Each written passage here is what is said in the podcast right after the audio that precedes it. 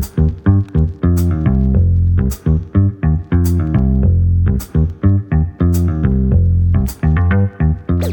pessoal, estamos aqui com mais um Sábado Sem Legenda, um programa sobre filmes de sábado que você pode ouvir todos os dias da semana e também pode ver os filmes todos os dias da semana, né? Eu sou a Camila e eu tô aqui com o Diego e o Vincent. Digam oi, meninos. Oi, meninos. Oi, meninos. E a gente tá com uma participação muito especial hoje. Finalmente convidado, né? Porque ele aparece aqui em momentos assim, meio Wikipedia, né? Assim, desde o início do programa. E agora ele tá aqui como convidado oficial negligenciamos esse convidado durante muito tempo. Ele estava exilado. Ele estava exilado. Exilado. Proibido. Carlos Carvalho, jornalista. Olá, meninos. Me tiraram da geladeira, finalmente. Ele tava preso no cinema assistindo todos os filmes da Marvel e finalmente conseguiu sair. o Carlos, antes dele ele participar aqui e estrear nesse podcast, ele era tipo o nosso Marcelo Tais no Castelo Ratimbum, sabe? Que aparecia só pra dar uma explicaçãozinha. Sabe? Agora ele virou um personagem convidado mesmo. O legal desse podcast é que a gente já chega sendo ofendido, né? Estamos gente da TV assistindo a filmes antigos. Eles tempos que não mais. Vem aí! Tá ali! Rede Manchete. Sem legenda. Um produtor de cinema desesperado não consegue escalar a estrela que ele precisava para seu novo projeto. Oh meu Deus, e agora? Mas isso não é problema, porque agora ele vai tentar fazer na maciota o filme mais louco de todos os tempos. Com Steve Martin e Ed Murphy, o filme de hoje é Os Picaretas. Os Picaretas. Acho que como já deu para perceber, a gente vai falar da nossa primeira, na verdade, nossa segunda comédia, né? Porque teve O A Morte Ele Cai Bem e agora a gente vai falar de Os Picaretas, que foi um filme escolhido pelo Diego. Antes do Diego falar da relação dele com esse filme, eu queria saber do nosso convidado se ele já tinha assistido. E aí depois o Diego fala e depois o Vincent, cada um dá sua introdução sobre o filme. Não, esse filme eu não tinha assistido ainda. Eu, na verdade, vi poucas coisas do, do Frank Oz como diretor. Acho que talvez o que a maior parte das pessoas viram, que é o Pequena Loja de Horrores, eu lembro de ter visto ainda na TV, Sessão da Tarde, algumas vezes. Nunca vi. Mas esse especificamente eu, eu não tinha visto, assim, vi agora pro, pro programa. Mas eu gostei do filme. Assim, foi, Massa, cara. Foi até um pouco surpreendente, assim, porque. Ah. Não sei, é um tipo de comédia que eu não sei. Faz, faz algum tempo que eu não vejo mais. Uhum. É, e aí eu fiquei com um pouco de receio de talvez não funcionar tão bem, mas para mim funcionou. Massa até. demais, massa demais. Então, Camila, o que, que acontece assim? Esse é um filme que eu via muito na Record. Uh, quando eu era mais novo, assim, passava muito na Record, muito na Record, assim, uh, de sábado, uh, de, assim, de tardinha, sabe, passava muito na Record e passava muito na TNT também, assim, sabe, eu era um grande fã, tanto do Steve Martin quanto do Ed Murphy, assim, sabe, eu, eu fui uma dessas pessoas que um dos gêneros que me formou a gostar dessa arte maldita que a gente falou no, no começo, o cinema, foi a comédia. Assim, sabe? Eu alugava muita comédia, assim, sabe? Essas, essas comédias do Ed, do Ed Murphy, sabe? Desde Doutor Doriro, Vovozona, essas porcarias, assim, até comédias mais legalzonas, assim, sabe? Então, e, então eu sempre ele muito comédia. Ele não fez Vovozona, ele fez Professor Não, Prado. eu tô falando comédias no geral, sabe? Tipo, ah, Bia tá. Lá, com Martin Logas e tal. Assim, via muito comédia, assim. E o Steve Martin, né? Eu, eu, eu sempre fui, gostei muito, eu sempre gostei muito dele, assim, e eu, eu peguei a fase que ele já tava fazendo aqueles filmes pra toda a família, assim, meu, uh, meio, meio, tipo, tudo, uh, como é que, que tem 12 filhos, assim? Uh, ah, aquele... É. 12 é demais. 12 é demais. Bom demais. É o filho único de vocês? Não, nós temos 12. Steve Martin tem 12 filhos e milhões de motivos para ficar maluco. 12 é demais. Eu, pe, eu, pe... eu, eu, sou mais velha, né? Eu pensei no pai da noiva. Nossa, o pai da noiva. A franquia o pai da noiva, né? Mas aí, Camila, também passava muito esses filmes na, na televisão e atrás desses filmes. Porque eu sempre gostei muito de ver comédia, assim, sabe? É um dos gêneros que me, que me formava. Eu sempre gostei muito do Steve Martin e do Ed Murphy, assim. E esse filme, como ele falava sobre cinema, e eu sempre achei esse filme muito. É, é, é, a relação que ele traz sobre cinema é até meio surpreendente, assim, o jeito que ele trata o cinema tira do sarro dele, mas essa coisa do. É, do preparo do cinema, sabe? Do fazer cinema. Por mais que seja uma piada, ele trata isso com muito cuidado, sabe, assim. Então sempre me inspirou, sabe? Eu vi o filme e falava, porra, eu quero trabalhar com isso no futuro. E aí, me fudi, né? Me fudi. Coitado. Mas assim, dava, mas assim, dava esse quentinho no coração, sabe? De você reconhecer o cinema dentro do, do cinema, sabe? Assim. E é um filme que, quando eu fui rever, eu fiquei muito surpreso, porque acho que é um filme que ainda se mantém, que é muito forte, que faz coisas muito interessantes, assim. E o Frank Oz é um diretor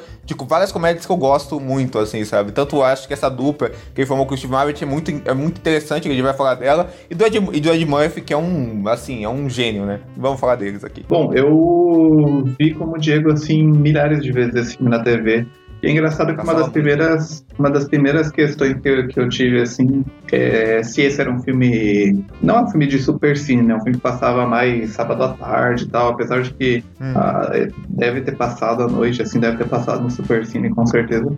Mas, assim como o Diego era muito fã de comédia e eu era muito fã, particularmente, do Ed Murphy. Eu fui muito dessa geração, assim, de ver esses filmes da sessão da tarde dele, o. Ah, até desde os mais, assim, Doutor Dolittle e tal, até o, os anteriores, tipo Rápido Mundo Dourado. O Príncipe o, Nova York, né? Que ela que sempre Nova passava York, uma sensação, né? Sensação, sensação. Adorava, adorava. Aquele com o Dan Aykroyd lá do, de Natal. Trocando as bolas. Trocando as bolas. É, eu tenho, que, eu tenho a impressão de que, de que esses filmes, pra nossa geração de mais ou menos 30 anos, 30 e poucos anos, o Ed Murphy e o Jim Carrey foram os grandes atores de comédia, assim, né? Do nosso tempo. Isso. Sim. Sim. Então, assim, a gente estava sempre acostumado a ver na TV muitos filmes deles. Total, né? Eu até estava pensando nisso, que eu vi esse filme agora, eu, eu não revi há muitos anos e eu vi ele agora, assim, a primeira vez que eu vi ele no original, inclusive. Mas que, como sei lá, hoje em dia não sei se tem alguém em Hollywood que era tão grande quanto era o Ed Murphy nos anos 90, anos 80. Alguém, principalmente pensando em comédia, assim. É o próprio Jim Carrey só, talvez, mas de é. longevidade, acho que o Ed Murphy, né?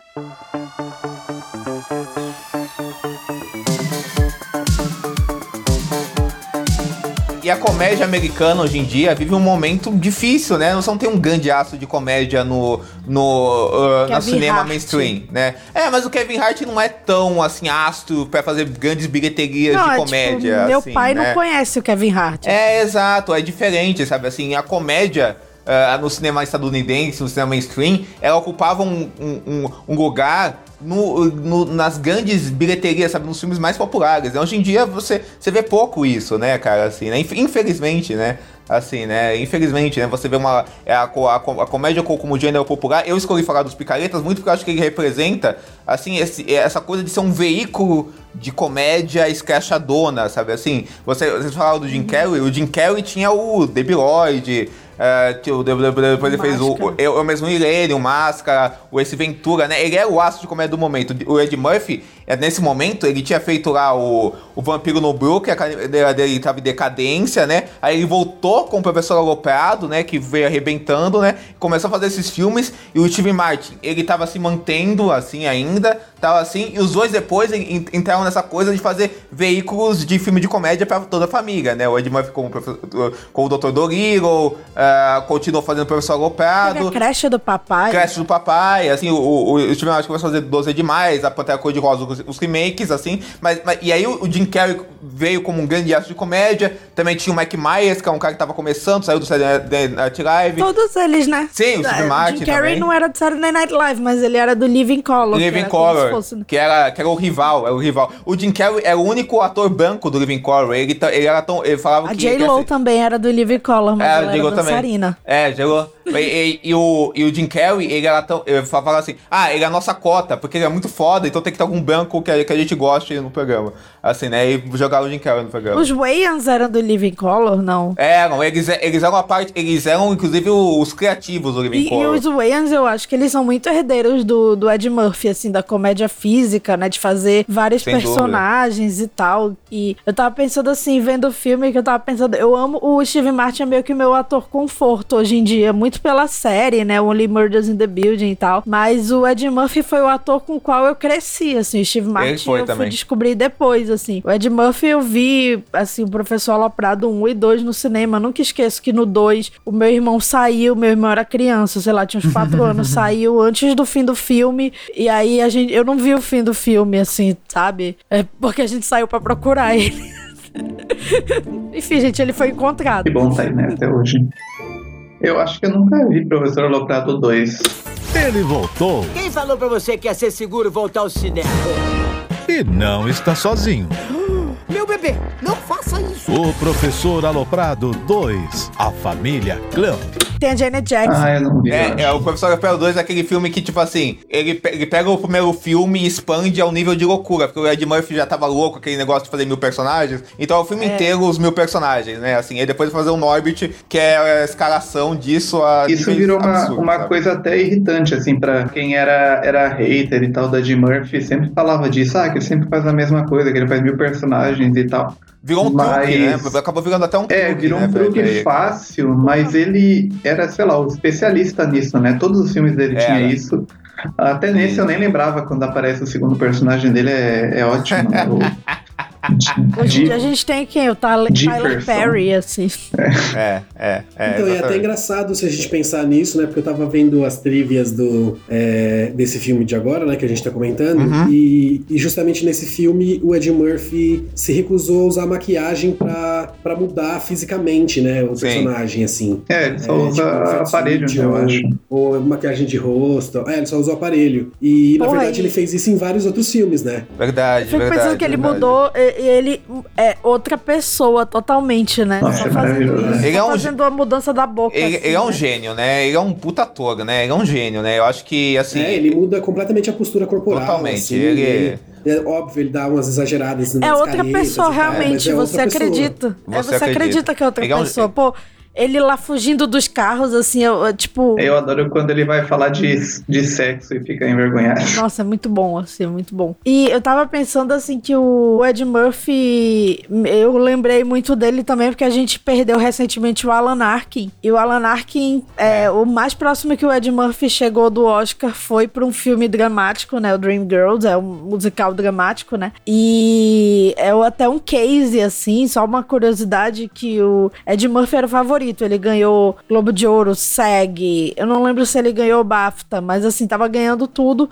E o Alan Arkin não tinha nem sido indicado na maioria desses prêmios e tal. E aí chegou Norbit no meio da temporada de premiações, assim. Então foi meio que. Tanto é que quando um ator lança um filme assim, não muito elogiado no meio da temporada de premiações, as pessoas dizem, ah, é o Norbit dele e tal. Assim, que até é curioso, porque o Norbit foi indicado no ano seguinte em maquiagem, né? Porque, enfim, Sim, é sim. um trabalho absurdo, né? Nesses filmes do Ed Murphy. Lógico, é uma coisa isolada no E filme. quem ganhou foi o Alan Arkin por Pequena Miss Sunshine. Também foi. é, acabou. É até um papel mais memorável do que o do Ed Murphy Dreamgirls, assim. Se a gente for Sim. pensar, era mais um prêmio pela carreira, né? Acho que o Ed Murphy ficou puto com a derrota. e Levantou foi e foi embora embora, né? Eu já ouvi, eu já ouvi. Ele isso. foi embora antes do fim da isso, assim. cerimônia. Que ele era realmente favorito, É, assim. é, o, é, o prêmio do é. Alan Arkin foi uma surpresa. e Até porque o filme foi mais visto, né? Acabou sendo mais querido, assim, né? Lógico, lógico. Você, eu, eu ia perguntar isso até pra vocês, assim, é, eu, com papo e tal, mas acho que já é bom puxar, né? O, o Ed Murphy foi, foi, foi indicado ao Oscar é, por, por- pelo Dreamgirls com papel dramático e tal, que é coisa, ó, o Ed Murphy fazendo papel sério, né? E hoje em dia é um filme, pô, é um filme mega esquecível, né? Confessionalzão É. tal, assim. O, o Steve Martin, é, ele nunca foi indicado ao Oscar em atuação. É Assim, sabe? Eu queria Nem perguntar pra vocês. Roxane, né? Assim. É, exato. Você, você, é, Roxane, nossa, demais aquilo. E vo- vocês acreditam, eu, eu, eu tenho uma resposta pra isso, que rola um preconceito do mundo do cinema, assim, tanto do pessoal do cinema, quanto, sei lá, da crítica, dos cinéfilos, com, com comédia, assim, tipo assim, o, o, o, o, pessoal não acha um filme de comédia escrachado. Não, não, não, não uma comédia tipo, sei lá, o Diário, essas paradas aí, mas uma comédia escrachada. Tipo, uma comédia que o Ed Murphy e o Steve Martin fazem, popular, pode render grandes atuações ou grandes filmes, assim, sabe? Com Porque, porque, porque o Ed Murphy podia ser indicado por esse esse filme filme é aqui, sabe? O, o Tecando as Bolas, sabe? Vários filmes, assim, sabe? Príncipe em Nova Com York. certeza. Eu penso muito assim, tem o Robin Williams, ele foi indicado, todas as indicações dele foram para papéis dramáticos, né? Ele ganhou por um papel extremamente dramático, Sim, mas assim, ele Pô, o Uma Babá Quase Perfeita, ele tá tão brilhante quanto nos papéis dramáticos, assim, Sim, é mais sim. memorável, né? É o papel que todo mundo lembra dele. Aí eu tava pensando no Steve Martin, que ele é meu ator conforto, muito por um filme que, assim, eu daria o Oscar pra ele e pro John Candy, que é o Anti-Sock Mal ele Acompanhado. tá incrível, não? No, na Pequena Loja dos Horrores. É porque na Nossa, loja do horror que ele citou. Ele rouba a cena, né? Ele tem pouquíssimos momentos É ali, mas ele tá muito engraçado. E tem coisas dele com o Carl Reiner que eu não conheço muito, assim. E eu que, ia até perguntar do Diego se eu acho se tu acha que ele é melhor com o Carl Reiner ou com o Frank Oz. Eu prefiro com o Frank Oz. Eu acho que o Frank Oz é um diretor mais, ah, mais inventivo em como ele usa o, o Steven Martin, assim, co- em, eh, em como, como ele desenvolve o senso de humor. Mas o Carl Reiner é legal também. Gosto muito daquele, daquele filme do Crente Morto Não Paga. Assim, que é, um- que é um filme todo feito em cima de montagens, de, de filmes no ar. Assim, de como junta tudo isso, o Steven Martin tá ótimo. E acho que o melhor papel dele no filme do Carl Reiner é num filme que tem a Lily Tomlin, que é Half Me, alguma coisa assim, que o, que o espírito da Tomlin é, incorpora no Steve Martin. Aí, Ah, aí o Steve Martin, ah. é, com o jeito que ele faz a Tomlin é sensacional. Assim, é sensacional. O Steve Martin, só um parênteses, ele ganhou um Oscar honorário, só que como o Oscar honorário não é mais exibido na cerimônia, ninguém lembra, ninguém sabe, né? Uhum, E ele apresentou o Oscar algumas vezes e eu, assim, acho ele em 2003, no ano da guerra, procurem, é brilhante. Ele é absurdo naquele ano. É um dos meus hosts preferidos. E o Ed Murphy quase apresentou, mas foi no ano que o Brett Ratner ia ser o diretor da cerimônia. Era o Brett Ratner, eu acho. Não lembro se ia ser ele o diretor da cerimônia e acabaram demitindo e o Ed Murphy também saiu. É, mas ele apresentou algumas vezes nos anos 80, na época do, da explosão dele como comediante. Ele apresentava com Chevy Chase, com vários comediantes, né? É, eu, eu- eu- acho, acho interessante. maravilhoso. né? Acho interessante falar isso que o Ed Murphy, assim, pra eu vendo que moleque os filmes dele, assim, eu nem entendia isso. Mas ele talvez foi um dos primeiros maiores casos de representatividade que eu tinha, sabe? Assim, Sim, a- a- é essa- Whoopi, né? É, essa- essas comédias negras, assim, era uma coisa que, que, eu nem, que, eu nem, que eu nem sabia porquê, mas era uma coisa que muito me interessava, sabe? Assim, quando eu via na, na, na televisão, ver a representação disso. O Ed Murphy foi um dos primeiros atores, tipo assim, foi um astro negro, assim, que, co- que conseguia dialogar tanto com as plateias brancas e negras, assim, sabe? Na, na época que ele fazia o Saturday Night Live, ele era tipo Deus na Terra, sabe? assim? E aí, aí ele, ele migrou pro cinema, e o Steve Também. O Steve Martin era um cara reconhecidíssimo no stand-up, aí ele falou, vou parar isso, e vou pro cinema, investir em cinema, tal, assim, e decidiu ir pro cinema. O Ed Murphy fez a mesma trajetória também, o Tira da Pesada, 48 Horas, ele fazia esses filmes que mesclavam ação policial com comédia, né, assim, trabalhou com grandes sujeitos, e aí e, e eles fizeram a carreira deles, né, cara, assim, é- eram astros, assim, muito poderosos, assim, sabia? E, os- e- o Ed Murphy levou vários caras, assim, da, da cultura negra, o próprio Wales, Chris Rock, pra, pras telas também, pra brilharem e tal, assim, né, então, então acho que o Ed Murphy tinha muito é, é, essa importância também, sabe, nas parcerias que ele fazia, né, os filmes que o, que o Ed Murphy fez com o John Landis, assim, com outros caras, assim, o Steve Martin com o Frank Oz. Esse filme aqui, por exemplo, é uma ideia antiga que o Steve Martin tinha de fazer um filme sobre o momento que ele veio pra Hollywood, que ele tinha 19 anos, sabia o que fazer da vida, sabe, assim, só, só sabia que ele queria fazer sucesso em Hollywood, sabe. Ele via, ele se via La La Land, né, amigo? é, era bem. Não, inclusive, inclusive ele se via na personagem da Heather Graham, que é, que, é, que, é, Total. tipo, que, é, que é tipo bem isso, sabe? Assim, essa, esse La La Land divertido, digamos assim, sabe? Assim, sabe? É o La La Land da vida real. Da vida La real. La Land encontra The Room, né, assim. The Room, exatamente. Tem a história de que ela foi baseada na Anne Hash, né? A personagem dela. É, verdade. O final é totalmente, né, que a Anne Hash era a namorada do Steve Martin. É, namorada, é tipo, é, tipo, é tipo aquela alfinetada chauvinista, sabe? Eu vou zoar você, né? É, assim, ela, muito enfim, boa. a Anne Hash passou por um grande, né, assim, uma grande boicote, né, de Hollywood depois que ela começou a namorar com a Ellen DeGeneres, Uhum, né, e o filme uhum. termina com ela lá com uma lésbica poderosa de Hollywood, né. Exatamente, exatamente. E ele, quis,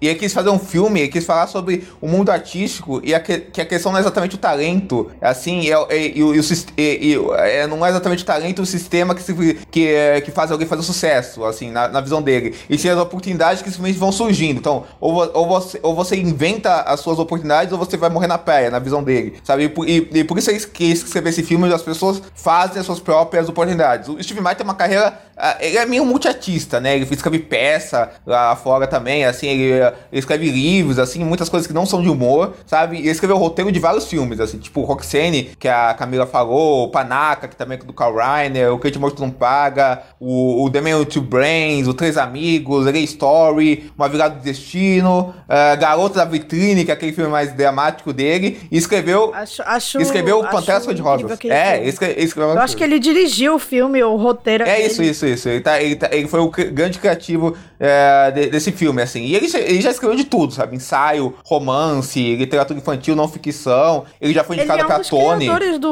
Only Murder. É, né? é exatamente. Ele faz os o Shop Girl, também. ele é o roteirista. Roteirista Shop Girl. Só o roteirista. É, o Only Murders, eu amo ele e o Martin Short, os dois, assim. E é uma parceria antiga também, né? Assim, é muita química também. Assim. Muita química. É, é, engraçado que esses comediantes, eles são muito generosos entre eles, assim? Hum.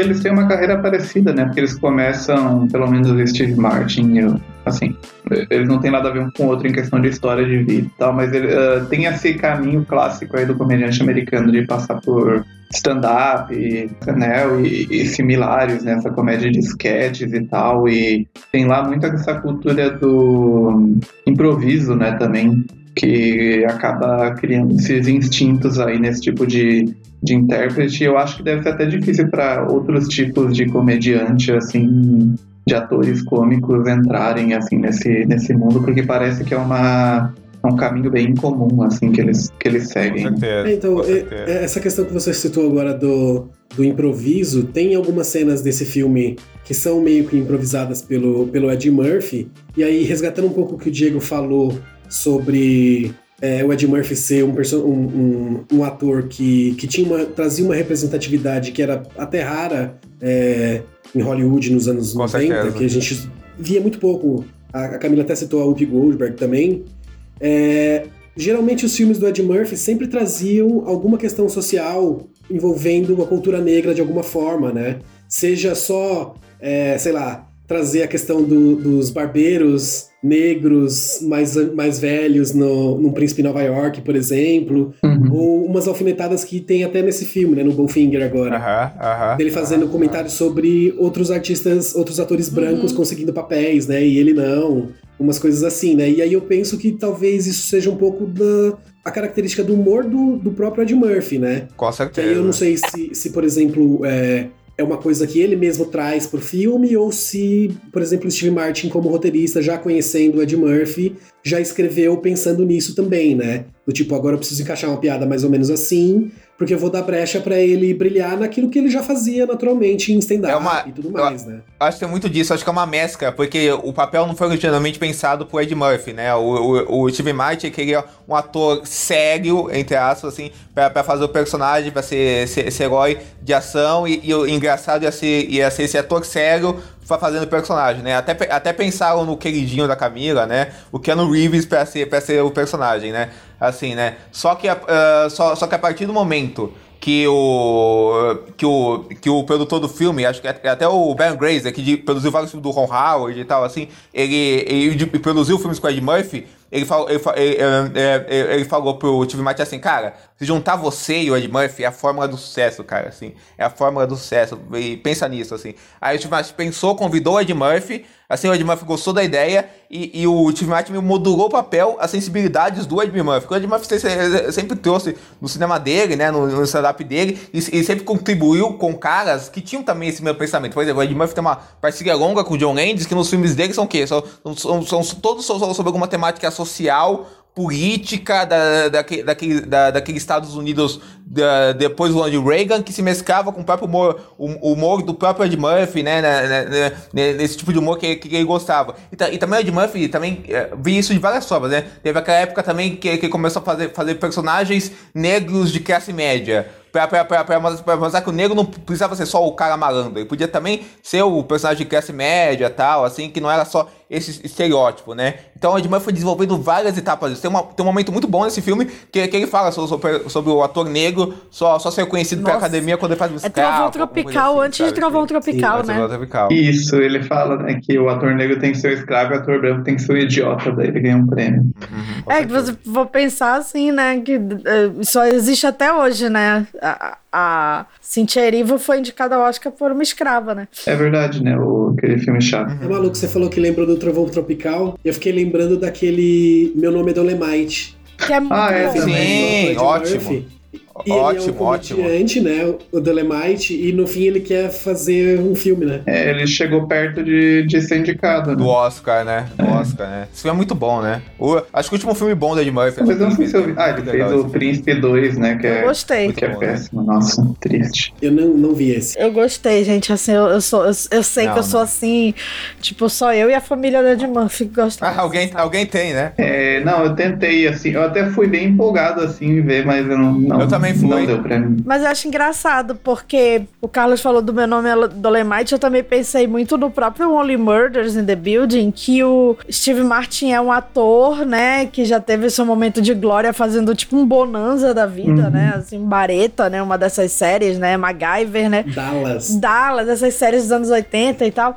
E ele. E tem muitas referenciazinhas, assim, tem muita, muita coisa escondida. Mas eu acho sensacional porque o, no Ed Murphy, no caso, ele fala dos atores da época dele, né? Os contemporâneos dele, né? O Stallone, o Van Damme, né? O Stallone é um pouquinho mais velho, né? Mas Van Damme, é, Schwarzenegger, Ele né? fala do Jackie Chan. É, Jackie Chan, assim, que. Engraçado, ele foi fazer. Ele. ele o Jackie Chan, depois ele envereda pela comédia, né? Com Chris Tucker, né? Que Isso, exatamente. Também é o, O Aula do é o ator que né? já veio depois dessa geração do. do. do Ed Murphy. né? Sim, sim. É, ele já é um, Sim, um sim. filho do. Ele já é do, do É, legado total, do Ed Murphy, assim, né? Chris Do Tucker, Chris Murphy. Rock, né? No, na, na- na época, na época do sucesso do Hora do Rush, o Chris Tucker era um dos maiores salários de Hollywood, né? Uma época assim, né? E o cara só tinha. O cara basicamente só tinha feito o Hora do Rush, mas o sucesso era tanto que fez o cara fazer o, fazer o salário dele subir, né? E ele era tipo um sucessor do Ed Murphy, né? É, depois ele fez o Quinto Elemento, né? Quinto elemento, exatamente, né? Mas o quinto elemento ele ainda era, era aquele negócio, o a promessa, né? Era o cara, o coadjuvante que roubava a cena, né? O doidão. É, exatamente. Aí a hora do Rush, pá, salientou, né? E, e tem uma coisa também, né? Que o Steve Martin se juntou nesse filme com o Frank que a gente já falou, né? Que é um parceiro é, antigo dele. O Oz conheceu o Martin numa participação como convidado do Martin no Muppet Show. Pra quem não sabe, o, Fra- o Frank, o Frank Oz é, era a Miss Pig.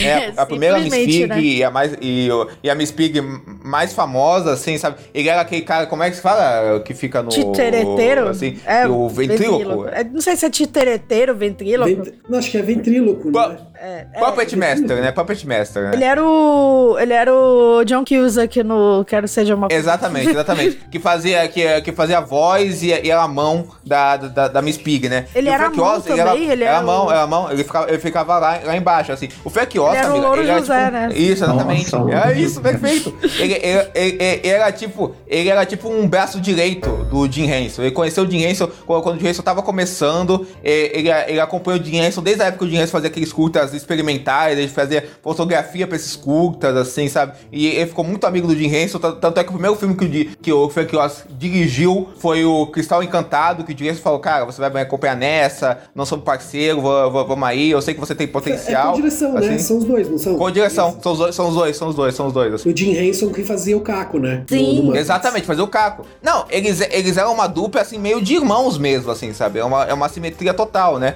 O, o Jim Henson e o Frank Oz. Tanto, tanto- tanto é que o Frank Oz, ele, ele se afastou de tudo que foi feito do Muppets mais recentemente, assim, porque, porque ele não concordava com como levaram ah, os Muppets depois Aqueles que o Jim Henson filmes morreu agora, e tal. né? Tudo, várias Mas o, aí, sabe? Assim. o Frank Oz dirigiu um filme que é muito da minha infância, assim, que eu amo, que é Os Muppets Conquistam Nova York. Assim, eu sei as músicas desse filme. Sim, É o meu sim, filme de Muppets, sim, assim. sim. Eu fui ver agora os, os, os mais antigos, mas esse aí ele tem a Liza Minnelli. Sabe que eu sabe? não sei. Eu não sei qual filme dos Muppets que eu vi, eu só sei que eu gostava de um filme, mas eu não lembro qual era. Não tinha uma série de pirata. Ah, assim. tá, tem. Todos é são muito bons. Todos são. Ah, é o Sim, Muppets esse e a Ilha é do mais- Tesouro. Isso, Esse aí é um com o pouquinho Tim Esse era foda. Mas os Muppets Conquistam Nova York. E Esse do Ilha do Tesouro é dirigido pelo filho do Jim Henson, o Christopher Ransom, se não me engano.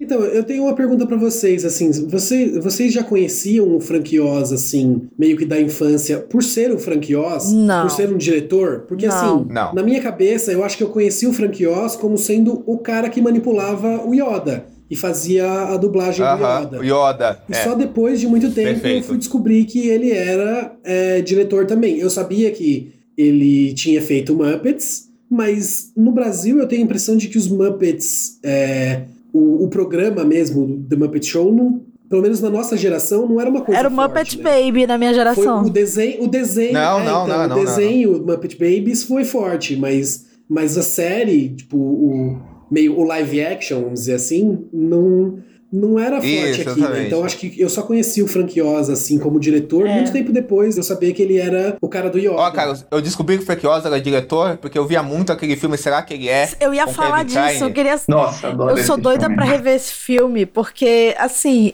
ele deve ferir 800 direitos humanos. eu acho que nem tanto, mas Mas esse filme é dele? é dele. Nossa, eu não lembrava que esse filme era dele. Mas, assim, a John Cusack, pra mim, assim, é a minha memória desse filme. Esse filme eu vi quando eu comecei a sair com a Carol, ela descobriu que eu nunca tinha visto. Ela falou, não, precisa ver esse filme e tal. Daí a gente Uhum. foi atrás e assistiu o filmaço, eu adoro. Engraçado, né? O Frank Oz é a cara da Record, né? Porque esse filme passava muito na Record. Passava. Passa muito na Record, passa muito na Record. Tem um filme do Frank Oz que eu adorava quando era criança, mas deve ser péssimo. Eu nunca mais vou rever, que é aquele A Chave Mágica. Não, não, não, não lembro desse, mas eu sei que eu vi, mas não lembro desse não. Não lembro desse. Mas eu adorava quando era criança, que eu era criança e tinha os bonequinhos de tudo e tal, e ficava fascinado com o conceito. Tem- Ele fez o último filme do Marlon Brando, né? O, o The Score, né? É, que inclusive, que inclusive deu uma treta, que o Marlon Brando ficava fazendo bullying com ele. Não sei se você sabe dessa história, né? Mas o Marlon Brando não, não, não, eh, não queria ser dirigido por ele, ficava ofendendo ele, chamava o cara de Miss Pig na frente de todo mundo, assim, eh, falava, "É, eu, eu não quero, quero que a Miss Pig me dirija. Assim, que. e- Necessário, né? O e- Marlon e- Brando E, era- quem, e quem, e quem, quem teve que dirigir as, as cenas dele foi o Robert De Niro. que Meu Deus. filme. Meu Deus, Mas o que Robert De Niro cuzão, dirigiu Nossa, eu não sabia dele. dessa O Frank treta. Oz ficou desmatizado. Engraçado Brando que na minha histórias sinistras. cabeça tinha o Chris Tucker nesse filme, mas é que o Chris Não, é Tucker e o Marlon Brando eles estão no último clipe do Michael Jackson, num dos últimos, né? Que foi dessa Meu época, o Deus. Rock, e Rock Pô, My É, World. eles eram amigos, né? Era uma- tipo uma e turma, né, Brando. O, o Frank Oz tem um filme que eu e o Diego defendemos só no mundo, que é o Mulheres Perfeitas de 2004, né? É, só. Nem ele gosta. É, nós somos a única pessoa que gostamos desse filme no, no mundo. Eu quase assim, revi sabe? recentemente esse filme, né? Por causa do Don't Worry Darling. Eu vi o antigo, né? O, o Stepford Wives. É. O, o antigão, e aí eu fiquei de rever esse, mas falaram tão mal que eu perdi até a vontade, Nossa, assim. não. É, é, é. Só, só, só eu vi se te gostando do filme. Isabel odeia também, o pessoal não gosta. Mas assim, mas tem, mas tem uma coisa do Frank Oz, assim, que eu acho engraçado. Que eu via vários. Esse, esse negócio que o Carl falou. Que eu via vários filmes dele. Moleque, adolescente, e depois eu fui notar que era ele que fazia. Tipo assim, aí, aí, aí, Sim. aí pesquisando. Labirinto. É, né? exato. Aí, aí pesquisando so- sobre o será que ele é, eu, eu vi, cara, Frank Oz. É o cara que faz Yoda, é o cara que é a Miss Pig. Nossa, ele deu esses filmes pra criança e tal. E aí você vê que esses filmes já, o tipo de comédia que ele se interessa, é, tinha no filme do, do Marlon Brando uma coisa totalmente off que ele fez de comenda. Mas tipo assim, e fudeu ele, coitado. E aí, ele vai- mas tirando isso, to- todo esse tipo de farsa que ele faz, screwball, assim, se, se muito bem na, na- na- nessa, coisa de serem personagens que estão vivendo algum tipo de farsa e tem, tem que gerar algum tipo de, de plano e construir veículos para esses atores cômicos que ele tem, né? Assim, né? E, e ele veio de uma safra de, de cineastas de comédia que surgiu lá nos anos 80, que é muito, assim, eh, florescente, né? O John Landis, Joe Dante, o Truzas, Uh, Robert Zemeckis, Sam Raimi, Robbie Reiner, o James Lee Brooks, o Robert Brooks, o Jo- o Jonathan Demme, até o DeVito, sabe? John Hughes, que a Camila citou, o Joshua Green, Ed Hamilton, Reitman, sabe? Assim,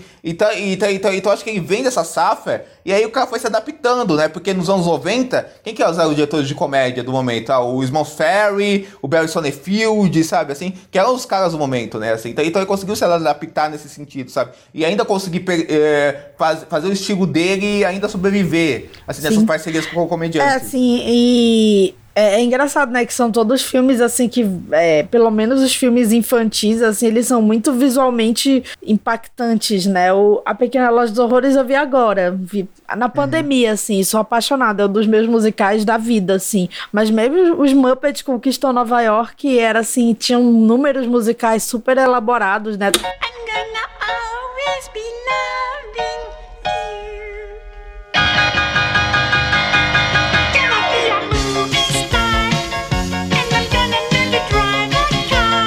É os Muppets querendo ir pra Broadway. Eu sou doida pra ver esse filme e não botaram na Disney no, no streaming do Rafa. Não tem nem na não tem nem a série dos Muppets É... Disney Não, mas tem né? os dois primeiros filmes dos Muppets. Eu tava É, vendo, é ah, vou ver confusão. tudo na ordem. É Já confusão. pula pro, pros dos anos É uma confusão, 90, é assim. É, desumano isso. E só pra citar, o, o Frank Oz tem um filme que a gente viu recentemente, eu e o Diego, que é o House Sitter. Que é, eu não lembro, namorada de aluguel, esposa de aluguel. Sim, legal. Como agarrar o marido. Legal, legal, legal. Maravilhosa, Outra parceria uma- com o Steve Martin. Gold né? Ron Outra parceria rainha. com o Steve Martin, que é legal esse filme, assim. É. Acho que a gente vai falar de, de, disso nesse filme, mas acho que esse filme mostra muito do estilo do Frank Oz, né? Que ele não é um diretor que, vai lá, um, diretor de comédia mais personalista do mundo, que você vê, pô, o cara tem uma personalidade, mas ele é um diretor de comédia muito clássico e que envolve mais o clima que rola entre essas figuras que, que, é, que ele desenha dos atores, né? Assim, antes da gente ir pro filme, não sei se vocês têm mais alguma coisa a falar, mas só uma curiosidade, que o Gary Coleman, da série Arnold, é, ele foi segurança do set nesse filme, né? Assim, inclusive tem um episódio dos Simpsons que faz uma piada do Gary Coleman trabalhar como segurança de set em filmes de Hollywood, né? Assim, né? O Gary Coleman da série que fazia o Arnold, né? Que tinha aquele bordão, né? Do qual que é, o Willis, né? Que papo é esse, Willis? O Ed Murphy filmou esse filme em seis semanas entre as filmagens de Até a Fuga no Separe, que é um filme legal, inclusive, e o Professor Aloprado 2, a família Câmbio, assim. Olha o cara, fez os três, assim. Em primeiro lugar, obrigado por terem vindo. Agora, eu sei que as coisas têm andado meio devagar. Muito devagar. Devagar e baixo. Ah, deixa ele falar. Mas nós não somos os grandões. Somos os peixinhos. Nunca tivemos força antes. Mas agora nós temos. Porque ontem à noite eu li um roteiro que todos os estúdios da cidade vão querer. E como é que eu recebi esse roteiro? Porque o Ephraim, aqui, é um excelente escritor. Além de um contador, recepcionista meio expediente. Eu disse, Ephraim, se puder escrever tão bem como você soma. Bom, nem preciso terminar a frase. Doze dias depois, ele me entregou isso. Esta obra de arte. Ah, obrigado, chefe. Muito bem. Diga o título. Chuva Gordinha. Tava até falando antes, né, que me remeteu muito a Trovão Tropical, né? Inclusive tem o Robert Downey Jr., assim, um parênteses, né? Na época que o Robert Downey Jr. tava numa fase meio em baixa, né? Tanto é que é uma participaçãozinha. Uhum. É, e remete muito a The Room também, remete muito a Barry, né? Agora, assim, essa coisa assim verdade, do lado B de Hollywood, né? Boa, assim, o lado real de Hollywood, né? Assim, do, do, do pessoal que tá tentando mesmo conseguir, assim, um lugar ao sol. Nossa, eu lembrei muito de Barry vendo. Sim, tá bem fresco na minha memória. Gene, né? Isso. Exatamente. E ele é meio o personagem que é o professor Nossa, do Barry, é né? Que é um cara que quase foi grande e acabou não sendo. E ele tem uns discursos, assim, umas falas sobre Hollywood, assim, umas máximas que ele resume Hollywood às vezes, assim, que são maravilhosas, né? Essa Sim. que ele fala do eu tenho 49 anos, se não acontecer até os 50, esquece. Né? Engraçado, porque ele é um homem, né? Tipo, 50 ele tá entrando no exato, auge dele, Exato, né? exato, assim. Eu gosto muito quando ele fala do aquilo, sabe? Tem é. filmes que tem que ter o aquilo, e ele acha o aquilo, sabe? Que é, que é verdade, né? É. Porque, tipo assim, tem vários filmes que a gente gosta tal, uhum. são bacanas, mas não tem o aquilo, né? E o aquilo é uma coisa sensitiva, né? Você sente quando o filme tem o aquilo pra você, que diferencia um pouco daqueles outros filmes que não tem o aquilo, sabe? Acho que o filme é bem perspicaz nisso. Inclusive, quando o filme saiu, muitas críticas associavam o Boyfinger com o Roger Corman e com o Ed Wood, sabe assim, com, com, esse tipo de figura, sabe assim, esse esse diretor, produtor de cinema B com as óbvias diferenças que o Roger Corman e o, e o, e o Ed Wood tinham, né? E eu já gosto que o filme começa ap ap apresentando ele com a câmera se movimentando para aparecer filme Marte, a gente vendo toda a história do Boyfinger tal, uma música mel melancólica no fundo, até chegar nele e ele ter, tá, a grande ideia. Então, tem uma, tem uma questão sobre esse começo. Tem uma questão sobre esse começo. O cachorro é maravilhoso. Que fica deitado sempre com as pernas abertas, assim, né? As patinhas abertas. É, esse começo que o, que o Diego falou, essa introdução logo do personagem, é, toca uma música no começo, que é uma música super melancólica, uhum. assim. É, e a música chama There Is Always One More Time, né? If your whole life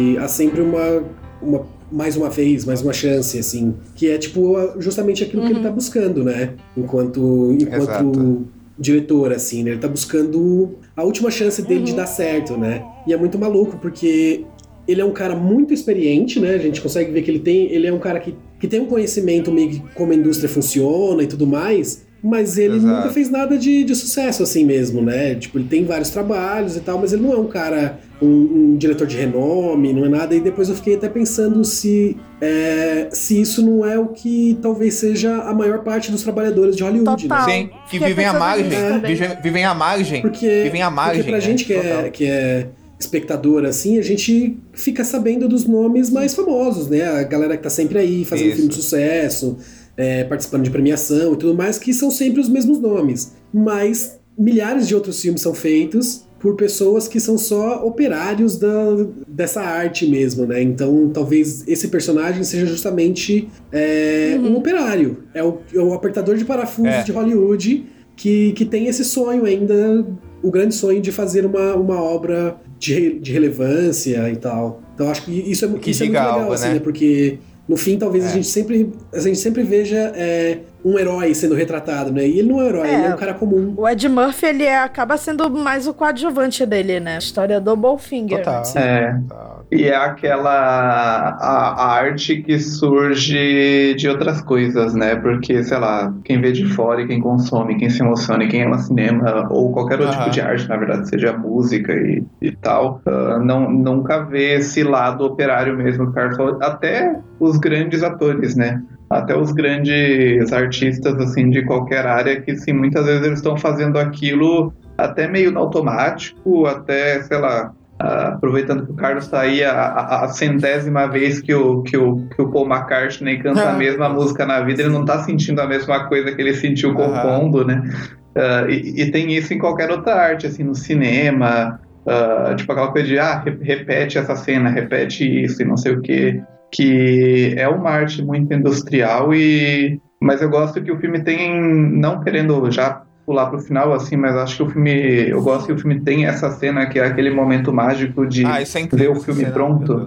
É, Eu, me, eu gosto muito desse sentimento, assim, porque é meio que tipo, ah, ok, tudo que tinha pra passar já passou, é isso aí, o filme tá lá fora e tem essa, esse momento de, de emoção É aí. montagem. Que nem é um momento de emoção piegas, mas é um momento de, ok, É fizemos esse incrível. trabalho. Tem, e tem, tal. tem uma coisa, tem uma coisa que eu gosto muito desse filme, que assim, muitos filmes que vão falar dessa coisa da produção mais B, ou uma produção mais trash, assim, usem o nome que vocês quiserem, é, quando vão falar disso, olham com um olhar meio menosprezando a coisa, assim, ou, te- ou tratando a coisa como algo automaticamente ruim. Uma coisa que eu gosto desse filme é que ele não faz juízo de valor, ele não menospreza a produção do Boyfinger para ser uma coisa trash B. Não, é, é- ela trata as pessoas que trabalham nela como se estivesse fazendo. é- é- ela não trata as pessoas que estão trabalhando como se estivesse fazendo só mais um filme vagabundo. É, de qualquer jeito, sabe? Não são pessoas que estão fazendo aquilo de qualquer jeito, sabe? Que é querendo só se aproveitar daquele astro que é o Ed Murphy. Na, na verdade, o personagem do, do Steve Martin vê e trata a arte, por mais que ele seja um operário, ele vê e se trata como um artista. Ele vê aquela, o, que, o filme que ele tá fazendo como, como arte. Ele percebe que existe um poder artístico, cinematográfico é, dentro dessa vertente que ele tá, que pode ser atingido e tem paixão e afeto por ela, pelo filme que, tá, que, que ele tá fazendo e as pessoas envolvendo ela. É quase um John Carpenter nesse sentido, sabe? Ele não vê, ele não vê aqui como algo menor, sabe? Eu acho que aquele close final no rosto dele, a reação de todo mundo vendo o filme, diz muito sobre isso, sabe? Assim, aqui é, a, é, é, um, é um filme que manifesta muito essa, essa paixão. Tanto é que o cinema vai mudando todos os personagens. Tem, aquele, tem aquela piada do- dos imigrantes operários que, colo- que vão se tornando cinéfilos ao passar do tempo, enquanto, enquanto eles vão trabalhando É no bom, filme, né? e eles, eles começam a comentar filmes e ganhar a carreira do cinema, entender? Assim, os caras começam a comentar filmes e acabam- E é, tem a cena que eles estão lendo a carreira. e eles, e eles acabam o filme com- com- com- como artistas, cineastas É, eles de continuam sucesso, sabe? Assim, filmando, né, a própria personagem da Heather Graham, Eles né? acabam meio que salvando, É. né, a parada no final das contas. E o próprio personagem do Ed Murphy, né, que ah, é, é o, o outro personagem, né? Exatamente. Quando ele vai lá se apresentar, ele é um cara que ele, ele tem um interessezinho por cinema, né? Mas ele é um cara que não, não tem nem o menor traquejo pra aquilo, né? É muito foda, assim, como você vê o, o personagem elegante, né? O astro de cinema, né? Que usa os melhores ternos e, e a diferença, né? Pro, pro outro personagem que ele interpreta. Mas eu acho que eu acho muito foda a Christine Baranski, que ela é meio que esse sonho perdido, né? Assim, É. é a última chance também. Ela tá excelente, ela tá ótima. Tá muito boa, tá muito boa, tá muito boa. Querido, eu respeito o modo como o Kit trabalha. Sem ensaios, sem contato fora da tela, mas. É que é tão tradicional conhecer a pessoa com quem se está trabalhando. Não, não, não. Você não deveria encontrar o Kit, porque não estamos fazendo nada tradicional. Estamos trabalhando num estilo novo, estamos trabalhando num é, cinema novo. Cinema novo. Hum. Ah. Ah. E ela se leva super a sério, Super a assim, né? sério. Leva todo mundo a sério, né? Tanto que ela. é, ela não. Obviamente, ela tá sendo enganada também pelo diretor, né? Ela não percebe exatamente isso e ela acredita demais no papel, acredita demais nessa parceria que ela pode fazer com, com o personagem do Ed Murphy. Então, tipo, ela tá sempre super interessada em, em entregar o melhor possível, assim. Então, ela quer conversar com ele justamente pra. Ah. para fazer com que essa interação é, melhore o, o, o trabalho dela, né? E acho que até aquele final, assim, que eles vão pro cinema assistir o filme, que o Steve Martin e ela vão pro canto, eles são jogados pro canto, porque eles não são os famosos, né? Eles vão lá no lugar que sobrou, né? E assim, para ela é, acaba sendo meio que um lugar péssimo, né? Lá embaixo da tela. É meio que uma humilhação ali, né? Assim, aquele, aquilo ali, né? Assim, é meio que um choque de realidade, né? Que ele fica lá no centro, nos lugares reservados e tal. Ele e a Heather Graham, né? Que chega como uma estrela jovem e tal, né? Que tem o futuro pela frente. Exatamente. Enfim. Eu adoro a personagem dela. É maravilhoso. A, a... Eu amo. A Heather Graham, para mim, ela é uma da. Ela é o, o John Goodman das mulheres, assim. Boa. Das atrizes. Boa, boa. Porque todos os filmes que eu vejo que tem a Heather Graham, eu já gosto naturalmente, é, assim. Eu também sou eu assim. Falo, okay, é tipo, é tipo uma atriz conforto, é, assim, porque é. ela faz sempre esses personagens agradáveis. Sim. Ela é sempre a moça ou meio ingênua, mas não exatamente caricata de um, de um jeito burro. Ela é só uma moça jovem e e sempre personagens, tipo, bem-humorados, assim. Ela passa uma positividade não tóxica.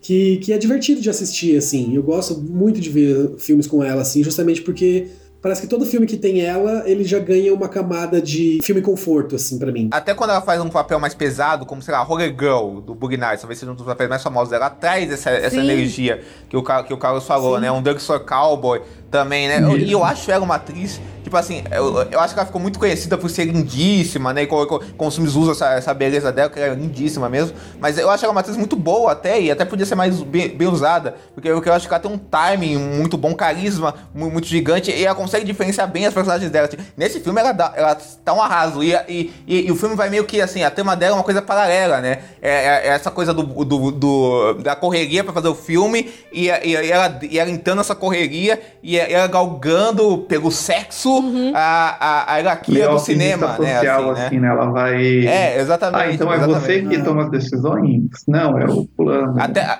até pa, pa, passando pelo ator, o roteirista, até chegar no topo da cadeia, que é o diretor do filme, Sim. né? Assim, né? Assim, né? Que é, que, é, que é sensacional essa cena do, do Steve Martin, né? Assim, eu, eu gosto muito, assim, quando ela se encontra com ele, né? Aquelas cores quentes, assim, a iluminação daquela cena na casa dele, né? Com, no encontro dos dois, né? E o, jeito que, aquela situação vai, vai, vai, vai ficando engraçada daquele encontro dos, dos dois, sabe? Eu, eu, gosto muito da personagem dela no filme, né? O elenco do Aquela filme é casa do Steve Martin é muito, né? É muito característica, né? Assim, ela não é uma casa decadente, né? É. Mas ela é uma. Mas ela também não é, obviamente, uma mansão, né? E até um pouco diferente dos ambientes que o Ed Murphy, né? É, é, transita, né? Que ele tá sempre nas, naquele escritório, né? Do, do agente que é super de, é decadente, assim, de ser brega, né? Assim, mas aí é chiquérrimo. E fala muito dessa, dessa cultura do, de, de Hollywood dos Estados Unidos como um todo, dessa coisa do To fake it, uh, till you make it, né? Que eles falam. Que é aquela coisa, ah, se você ainda não é, não faz sucesso, finja que você faz. Que, assim, na realidade é uma cultura super tóxica, né? Que faz as pessoas se endividarem e fingirem que elas, faz, que elas fazem, né? Não perceberem, né? No Brasil também tem muita gente que não sabe que é pobre. Né? Sim, sim, sim. Que sim, trabalha sim, 14 sim, horas sim, por dia. Sim, sim. É, e, e- e mostra muito assim, visualmente, assim, até a, a, a, a forma como o Frank Oz concretiza essas coisas na, nas roupas que ele Rabinho de veste. Ele tá sempre, parece que ele tá fingindo mesmo. Nossa, o rabinho que ele tira, o rabinho de cavalo que ele tira, ele dá na mão do Robert Downey Jr. Depois é espetacular essa cena. Nossa, é muito foda porque ele engana o Robert Downey Jr. ju- justamente desse fake it till you make it, né? Fingindo É. que é alguém. Ele senta na, na mesa ali no restaurante, começa a falar alto no telefone, assim. Porque ele arrancou Tipicamente do carro, né? Nem é um celular, porque ele não tem celular. É, assim, é, é muito, é muito, muito foda. Robert Downey Jr. também, né, assim, podia fazer mais comédias, né? Hoje em, di- hoje em dia, né? Com certeza, né, cara? Com certeza. Ele fez o Doutor Dolittle. Doutor- É. Tropical. Outro grande filme sobre É, a indústria. Maravilhoso. Não, verdade. E tem uma coisa no, no filme que os atores são todos muito frescos, todos muito com uma sintonia muito boa. Acho que o, Frank Oz, além disso tudo, é um diretor de atores muito bom, assim, sabe? Assim, porque todos estão numa sintonia mu- muito boa e co- co- como eles convergem em cena, ca- ca- cada um de cada um deles da sua própria persona e, e figura, né? O Ed Murphy tá maravilhoso, tá da- da- nos dois papéis que ele tem, né? O Kit Racing e o Jeff, que o Kit Racing que é uma mistura do Tom Cruise com o Smith, né? Essa coisa do, do cientologista maluco, né? Assim, o, ca- o, ca- o, ca- o, ca- o, o, o, ca- o, o, ah, ah, o, ca- o ca- o cara que considera a imagem 99, dele né? é primordial, sabe? Egocêntrico, sabe? Assim. Você pensa assim, 99, né? Eles já estavam é, atiçando ali, né? Exatamente, Exatamente. Aí o, exatamente. o, o líder dessa seita lá, o Mindhead, é o Terence Terence Stamp, Stamp, né? o General Zod. E ele, pa- ele, ele já tem essa cara Sim, meio de é. maluco, Já. assim. Ele, né? ele tem uma, ele tem Teorema, uma né? cara assim de realmente de vilão de ficção científica decadente, Total. né? Total, total, total, total. Total líder de culto mesmo, né? Eu acho legal que o filme consegue esse equilíbrio, sabe? De, da- de que, assim, ele tira sarro de Hollywood, principalmente por meio do personagem do, do Ed Murphy, né? Assim, de todos ao redor deles, assim, e tal, assim, do- das, das especificidades de cada um. Mas ele também tem esse olhar afetuoso, sabe? Apaixonado, sabe? Assim, tipo, a- o cinema é uma, é maldição. Mas tem alguma coisa que ela faz essas pessoas levantarem da cama e tentar alguma coisa, sabe? Assim, ele, ele consegue entender esses dois lados, sabe? E eu gosto. E o filme acho que tem muito isso. E acho que pra quem já teve algum contato com set, alguma coisa, o jeito que ele mostra a correria de fazer um filme, por mais que a situação seja absurda, é muito assim, palpável, sabe assim? Aquele sentimento de correria, você tem que resolver alguma coisa e você tá com, uma- com uma sensação e uma, uma espécie de, de adrenalina de tá, que ter que fazer o filme, e são várias funções específicas que tem que ser seguidas, sabe? Por, e por mais que o filme bata numa situação absurda, ele segue essa situação absurda que é bem próximo de uma realidade de quem vive o cinema, ou até vive o audiovisual e enfim, seus E afins, é, sabe? É uma. Ele até fala no final, né? Acho que foi uma mentira bonita, uma bela mentira, né? Assim, que é. é, o que eles estão fazendo ali, é claro, é uma mentira, né? Galgado em mentira, mas também é a síntese do que é o cinema, né? É uma mentira, né? Assim como também o que eles fazem lá no, no culto, né? Assim.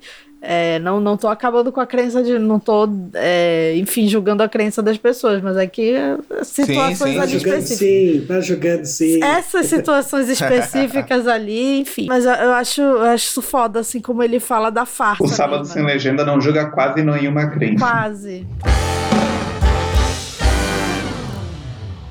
E eu acho que é um filme que ele tem muito esse humor de roteiro, claro, e de montagem, de como Sim. a cena seguinte é sempre uma resposta, e às vezes a cena seguinte é o, o punchline da piada, assim. Por exemplo, tem essa cena de abertura que ele tá lendo o roteiro e aquela cena que o Carlos até descreveu, que vai se aproximando, e aquela a, a música e a É, a luz. música, a luz. E ele tá lendo aquele roteiro com aquela fascinação, e ele liga pras pessoas, e daí ele liga pro roteirista e fala: "Ah, Você conseguiu, é isso? Sim, muito E daí a gente pensa: Nossa, que roteiro maravilhoso é esse? E daí, tipo, na cena seguinte é ele falando: Chama chuva gordinha e é porque os ETs chegam da chuva. é a Nossa, coisa mais ridícula foda. possível. Aham. É E o tempo todo ele faz isso no filme, assim, de criar, constrói uma cena e no corte vem essa, essa piada. Eu acho. É um filme É por incansável. isso que eu mas falo que o The final, Room né? é esse filme na vida real, assim, que é como se a gente É. tivesse assistido o que ele tava tentando fazer ali, o The Room do, do Tommy Wiseau. Exato. Eu entendo isso, mas acho que não, porque eu acho que o filme do, do Boyfinger realmente seria bom. Assim, eu acho que seria um bom Mas filme. quem assim. disse que The Room não eu é acho bom? que seria. Não, não é não. Mas assim, o. Ah, pronto. não é não. começar Não é não. é Gente. The Room Mas é assim, eu acho. maravilhoso. Eu, You are my rose. Eu adoro, eu acho muito engraçado. The Room é um grande delírio. Não é não. Hi, dog. Hi, doggy. eu, eu concordo, eu concordo. Oh, hi, Mark. Oh, hi, Mark. Eu acho. Eu, Johnny's my best friend. Johnny's my best friend. eu, eu, eu, eu acho. Porra, cara. Eu, eu, eu, eu acho que o filme, que o filme do Boyfinger, assim, é, eu, eu acho que o, o Chuck Run, né? É, qual que é o nome? É Chuck Rain, né? Assim, né? O, filme, o nome do Chubby Rain. Chubby Rain. Chubby Rain. Chubby Rain. Eu acho, eu, eu, eu, eu acho, eu, eu acho que seria aqueles filmes trash, muito bem aplicados e, e bem feitos, assim, de- dentro do trash. Tipo os filmes do Ed Wood assim? mesmo.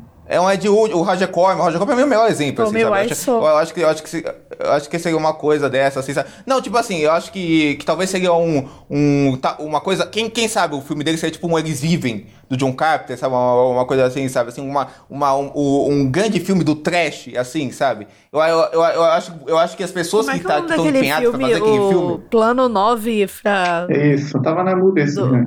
Plan 9 of Outer Space. Plano 9 do espaço sideral. É, exato. Eu acho, eu, eu, eu, eu acho que as pessoas envolvidas nesse filme são, são realmente, sabe, artistas aplicados a uma linguagem trash, não só meros picaretas que saem filmando o cara, sabe? Eu acho que, que essa é a grande lógica do filme, assim, que eu acho tão, tão, tão, tão interessante. E também se elogiou o trabalho coletivo, né? Porque tem o Boyfinger como esse autor, assim, que vai atrás, busca, mas ele mostra que cada pessoainha lá É, importa The Room, também, assim, The pra Room é tudo ideia do dele. Tommy Wiseau, direção, trilha. É, por, i- por, isso, por isso é o que é, né? Por isso é o que é, né? É um clássico. Tem, tem umas cenas assim que eu acho muito. Eu não sei, eu não sei nem dizer se é problemático, não, mas é, eu, eu ri demais, assim, que a cena que ele vai pegar os trabalhadores na fronteira, assim, que ele, ele simplesmente demais. abre a van no meio de um tiroteio e fala, vem Eita, aí, eita, eita, não sei o quê. É muito, muito foda. É muito foda. É- Essa cena, do, essa cena do- dos imigrantes, eu fiquei me perguntando também se ela de fato. É porque ela tá muito nesse limiar de é. muito errada Uhum. ou ela é muito uma crítica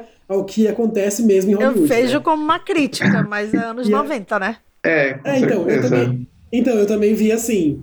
Mas será que já não era a minha boa vontade com o filme pra ver Pois é, porque crítica? Talvez seja, talvez 1999, seja. né? Talvez seja. É, mas assim, no final ele também não pinta os mexicanos como, Não.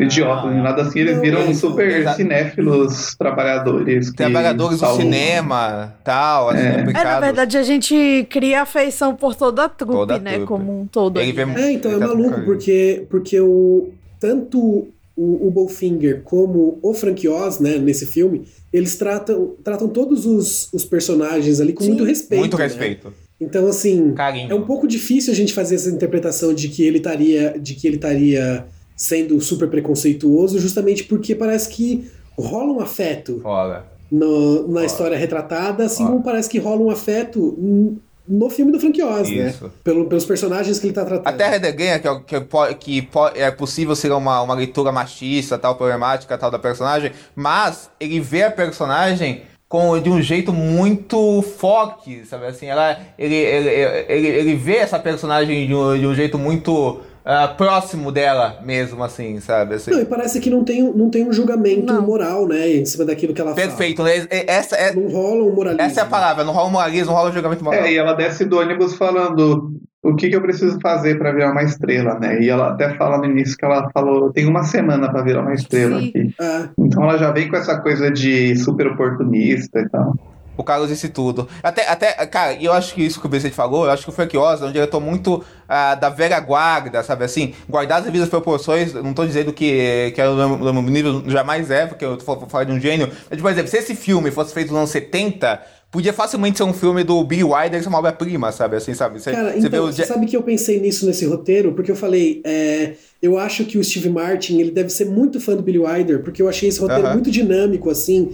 Muito dinâmico, né? vão sempre puxando, uma cena vai puxando a outra, assim. Vai assim, puxando é a tudo outra, é meio- muito rápido. Meio rápido, assim. Os personagens são muito carismáticos, os, os É. diálogos são muito rápidos, assim. Ele, ele é bem bigoadiano nesse sentido. Eu acho que. E, e- e o roteiro do Steve Martin é isso, e a direção. Do, do acompanha essa coisa muito clássica, velha guarda mesmo, sabe? A câmera se movendo no Martin na guerra no encontro deles, os cortes rápidos, a iluminação estourada no final, com, com- naquele tom amare- ama- amarelo, sabe? Do, que, que, que veio do alto com- quando eles chegam ao ato de, de fato, sabe? Assim, uma coisa muito. Pensar no uso de música, na, somo, na sonoplastia, fazer comédia, o ritmo da montagem, sabe? A, a câmera distanciada, se aproximando, sabe? Assim, é uma direção muito, assim, é aquele bom tipo de direção invisível, sabe? Que diz tudo, mas não diz que tá dizendo tudo, sabe? Assim, sabe? Que, que dá espaço pro texto o, ah, ah, andar, andar livremente, mas sobressai esse, esse texto, sabe? Assim, então, então, então acho que, que, que isso é muito especial do, do filme, sabe? Ele tem, ele tem esse toque meio,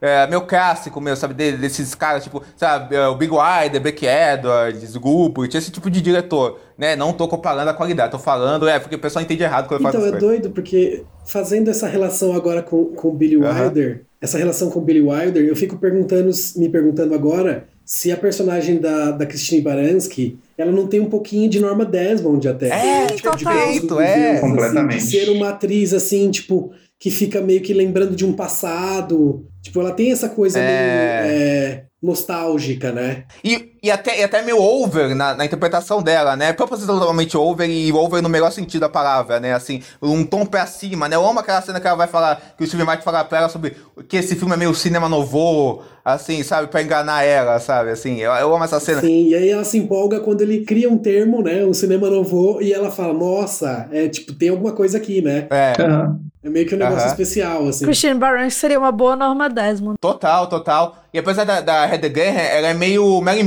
Monroe Sim, também, né? Podia ser uma papel que a Marilyn Monroe faria, ela, né? Ela, assim. ela é Marilyn Monroe, mas assim, ela não... O filme não trata meio que nesse... No arquétipo fácil da Marilyn Monroe. Não que a Marilyn Monroe seja um arquétipo fácil, mas como a indústria tratou ela, entendeu? Assim, é, uh -huh, é interessante uh -huh, isso. Uh -huh. Por isso que eu, eu, pensei muito em La La Land também, assim. A Emma Stone, assim... Sim. É, é meio que uma versão mais jovem, assim. Se bem que ela, ela é teria mais ou menos a idade da Emma Stone lá, La Land, né? Seria uma. Sim, sim, sim, outra, sim, sim. Um outro, uma outra pegada, mas tem, mas tem também isso. É porque o La La Land é mais onírico, né? Uma, mais otimista. E, né? um, outro um outro posicionamento, assim, digamos. É, assim, né? é, mais, é mais realista, assim. Apesar de ser meio fantasioso uh -huh. e tal, bastante fantasioso, ele, ele é mais pé no chão, assim, no sentido de, como o Carlos falou, contar a história dessas pessoas que não deram certo, né? Exatamente, exatamente. E uma, uma das cenas que eu mais rio, Camila, é a cena do estacionamento, sabe? Que o, que o Jeff tem que passar o estacionamento, sabe? Na autoestrada, sabe? Assim, e vai, e vai naquele, naqueles mãos abertos, fechados. Aí,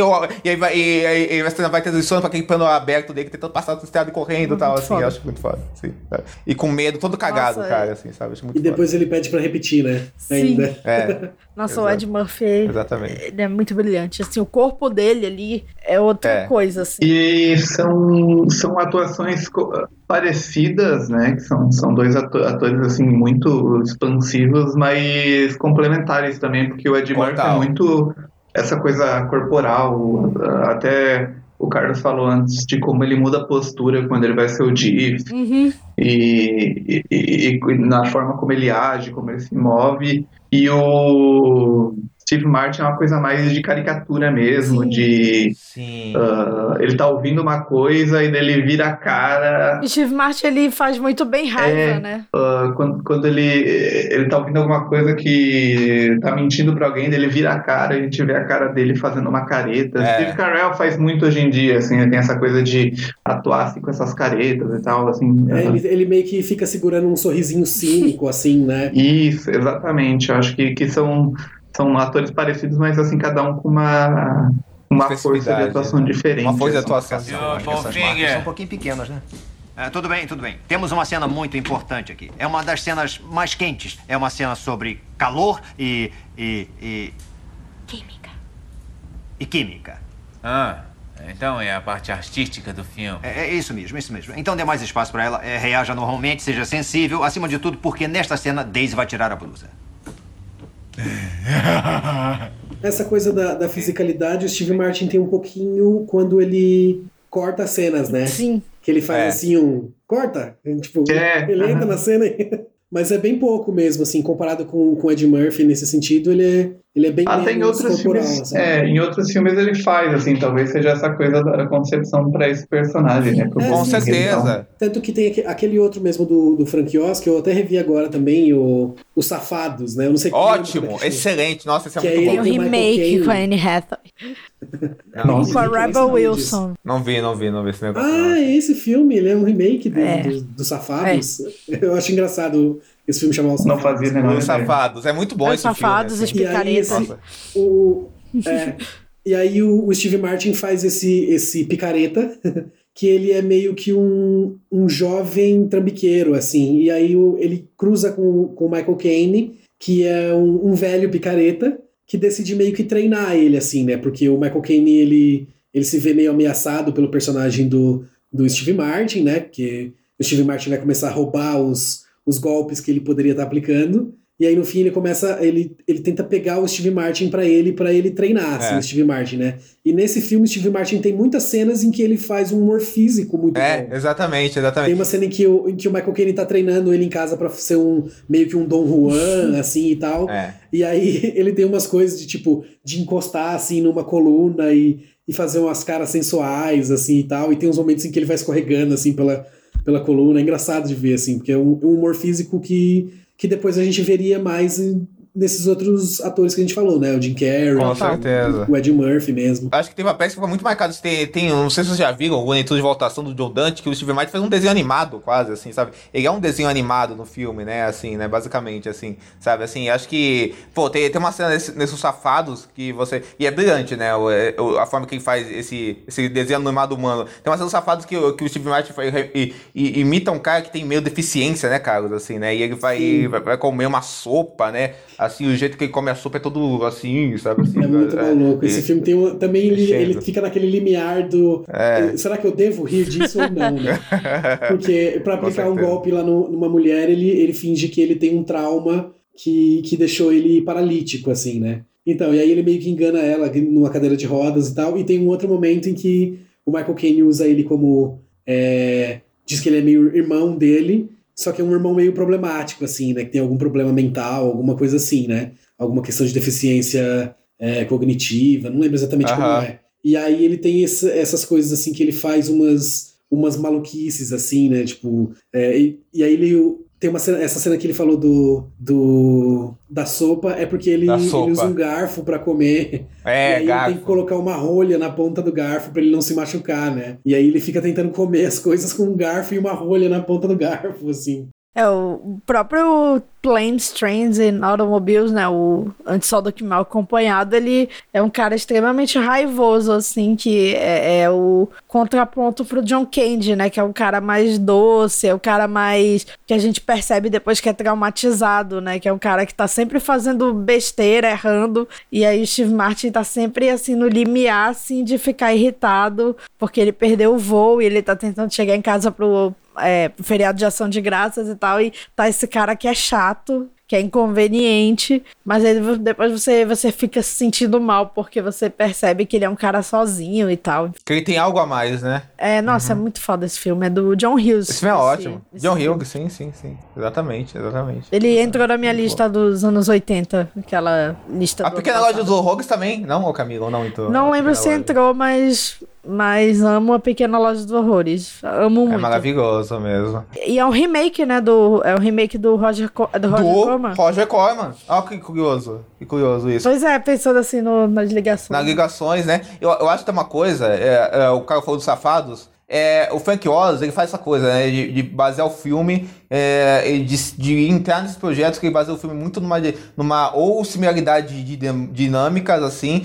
mas que tem suas especificidades, ou então numa diferença de, dinâmicas, né? Porque lá eu lembro que o Michael Caine é aquele golpista elegante, Steve Martin é o golpista vulgar, né? Tem, tem essa coisa. Aqui você tem um filme todo baseado no Steve Martin, eh, no Ed Murphy e, no, e- e em tudo que se, que se está ao redor deles, assim, essas figuras, de Baranski, Eder Graham e os outros, mas que orbitam esses mundos específicos, né? Eu até brinquei falando que esse filme é o fogo contra fogo da comédia, né? Porque é um filme dos, dos anos 90 que pega dois astros e, e, fa- e faz eles se ligarem entre si, né? Os dois maiores astros da comédia faz eles se ligarem. É, e não tem tanta interação entre eles. Passam muito né? tempo dos Assim, filmes separados, né? Assim, né? Então, então acho que o que o que o que o tem isso. Mas no Fogo é, Contra no Fogo. Contra Fogo só tem duas, né? Três, três, É. três, três, três, três cenas assim com eles, assim, sabe? Eu, então, então acho que tem, que tem isso, foi gosto mu muito essa, essa dinâmica, essa coisa. é, E, e- e- e o, e o roteiro do, do, do, do Steve Martin dá licença pra ele trabalhar essa coisa também, que, ele, que sempre de algum jeito ele fala, ah, é,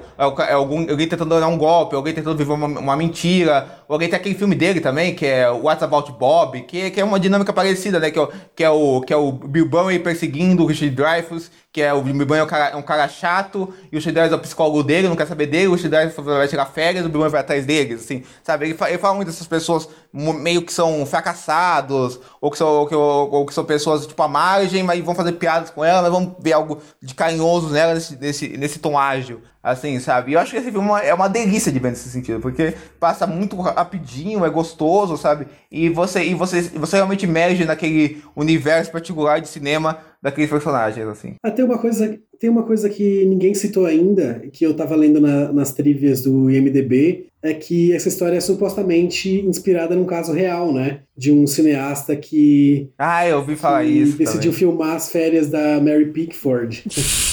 E aí, e aí Quem depois, nunca, quando, ela né? descobriu, quando ela descobriu o que estava acontecendo, ela até participou do filme também. Ela e o, o Douglas Fairbanks. Eu achei engraçado. É, mas na época era, era mudo, provavelmente, então. É, tem uma outra coisa que eu fiquei pensando, uma relação. Essas relações que a gente faz assim aleatoriamente, porque nesse filme o, o, o personagem do Steve Martin, ele é um diretor que está tendo que trabalhar com, com um personagem no filme dele que não tem contato, com o qual ele não tem contato, né? E aí depois, como jornalista, eu fiquei lembrando daquele, daquele perfil que o do, do Frank Sinatra. Aham. Do Gay. Que o Thalys escreve, que é o. Frank Sinatra está resfriado. Que é um perfil Sim. inteiro sobre o Frank Sinatra, assim, no qual ele não fala com o Frank Sinatra, né? Ele só fala com, com pessoas ao redor do Frank Sinatra, assim. É. Ele começa com. Ele, a entrevista é cancelada, né? Aí Sim. ele pensa.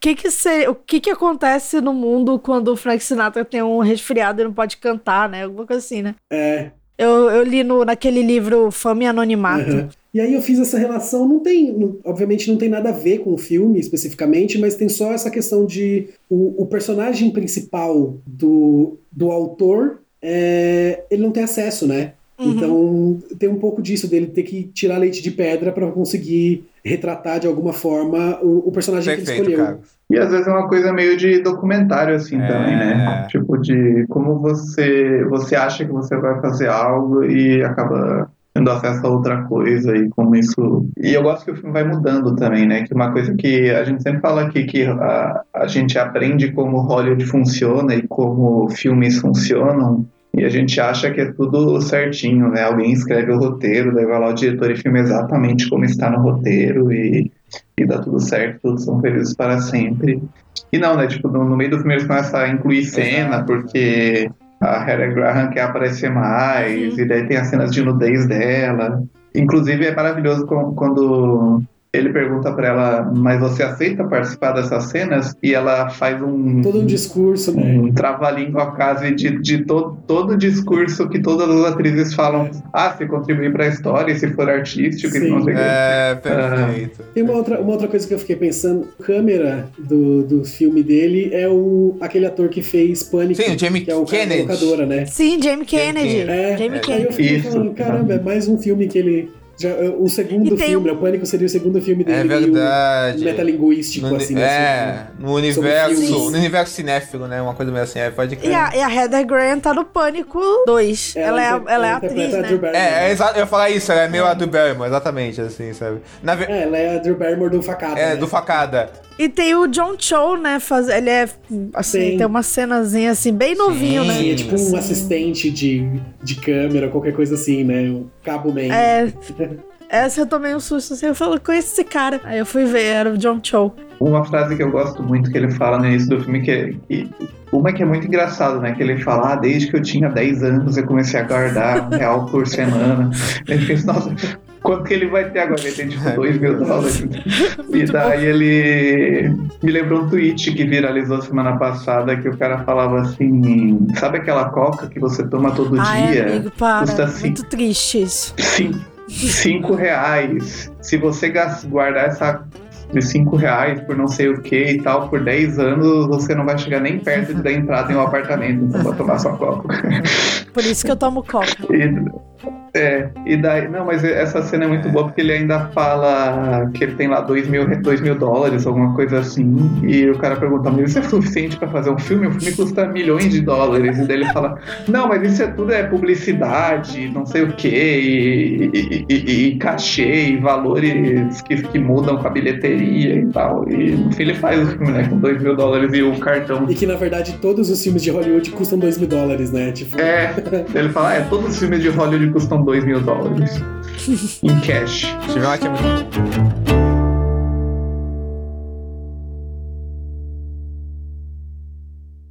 E, pô, tem comediantes fodas hoje em dia, né? A gente tem a, sei lá, essa- as mulheres, né? A Christian Wiig, a Miss McCarthy, até eu achei elas engraçadas, Kate McKinnon. Porra, nossa, só a trupe da É, Christian exato. Wiig Mas, é- toda. mas eu acho que hoje em dia, eu não sei. Tina, Tina Fey, eu, eu não sei, mas eu acho que no cinema. Amy Poehler. Tina Fey eu É, acho exato. muito Steve Não, ela é. Martin, Inclusive, eles são, ela, ela se inspira nele, assim, abertamente. e Eles são amigos, né? Assim, ele, ele, ele, eu considero ele um tipo um mestre e tal. Mas eu acho foda, porque, tipo, co- comédia hoje em dia na televisão tem várias fodas, né? A gente vê Bell e tal, assim. Mas no cinema, eu acho que hoje em dia o material que, que esse pessoal recebe geralmente é uma coisa muito genérica, sabe? Assim, é muito, é muito pasteurizada, né? tudo Geralmente. parar em streaming, né? É, Normalmente. e, e geralmente de forma pasteurizada. Eu, eu e a Camila, a gente viu o filme, que não é uma comediante, mas é uma comédia escrachada. Recente, o Que Horas Eu Te Pego, né? O No Hard Feelings, da Jennifer Lawrence. E, pô, é, um, é tipo uma. Você, você vê aqui esse estilo de comédia escrachada muito bem feito mesmo, assim, sabe? Assim, sabe? Não é feito de qualquer jeito. Sabe, assim, acho que hoje em dia a gente, quando a gente vê um filme assim, esse, aquele Game Night que é legal, é, só é, é, é quase é raro. Bridesmaids, Eu maior de adoro, todos. adoro, adoro, adoro Missão de Casamento, adoro, adoro, Genial. adoro. Mas, é- mas, são, mas são raros, né? Acho que antigamente a gente tinha mais comédias assim. A Melissa McCarthy mesmo, né? Assim, o que, que ela tem feito? É, assim, exato. né? Quando faz, né? Não é, não é tão bom, né? Filme com o marido É, dela. tomar que a gente, tem, a gente faz- tem que fazer um movimento de voltar. A gente falou isso das comédias Quem que é o românticas. marido da Melissa McCarthy? É o Ben Falcone. É, um- é, ele dirige os Dirige filmes dela. tipo. alguns filmes assim, Ah, sabe? não, não. Ele é o namorado dela no Bridesmaid, muito- é o cara que ela se Sem muitas expressões, Ah, assim. tá, ligado é. E assim, eu, eu acho, pô, a gente, a gente fez, gravou o podcast, assim, a gente falou do movimento de voltar às comédias românticas, pô, volte às boas comédias crachadas, sabe, cara? Pô, por favor. Assim, sabe? Pedido. É, verdade. Mais, mais comédias. Assim, Amy Poehler, bora. Bora, gente. Deem- é, não, é, não é elas, né? Que elas estão sempre Exato. produzindo. É a indústria querer fazer coisas com elas. interessantes, interessantes. Enfim. Se você tem um grande estúdio, tá ouvindo esse podcast. Se você tem um, um grande, um pequeno estúdio, filme a Amy Poehler por aí. Não, mentira, gente. Isso não filme estranhos na rua. Isso é. Isso é. Isso Nem não é legal. É. nem estranhos, assim, nem conhecidos. hum, assim, caraca, É. o Goldfinger atual é o Liberdade ou Solidão? Olha, hein? Papai. Sim, fica o Não sei o que é verdade. É o que a pessoa tira foto de uma pessoa comendo sozinha na praça de alimentação Ah, e posta tá. no Twitter. O meme Liberdade ou Solidão. Olha. É. Ah, tá. Só que Tipo, era um vocês já viram uma foto do Jorge Lucas Já, comendo no já, McDonald's, já, no shopping? Já, já. Isso é Acho verdade? que é. Acho que é. Eu escolhi Eu acreditar. acho que é, assim. mas não posso falar com certeza, mas acho que Deve é. ser um McDonald's no rancho dele, né? Tem o É. Keanu Reeves, né? Comendo... Tipo, a Barbara Streisand tem um sanduíche. shopping dentro da casa dela. É, o Keanu Reeves triste na, no banco da praça. Aí. Ah, o Keanu Reeves tá ou sempre por aí, né? Sempre tem uma foto No do Keanu metrô. Reeves meio tristonho, né? metrô, metrô, né? Triste. Metrô, pode crer. Havia chovido naquele dia. Mas era uma chuva normal? Ou era chuva gordinha? Freddy! Já me ouviu, Kincaid? Você vai ver. O estômago será substituído por ferramentas alienígenas. Você tá morto. Ah!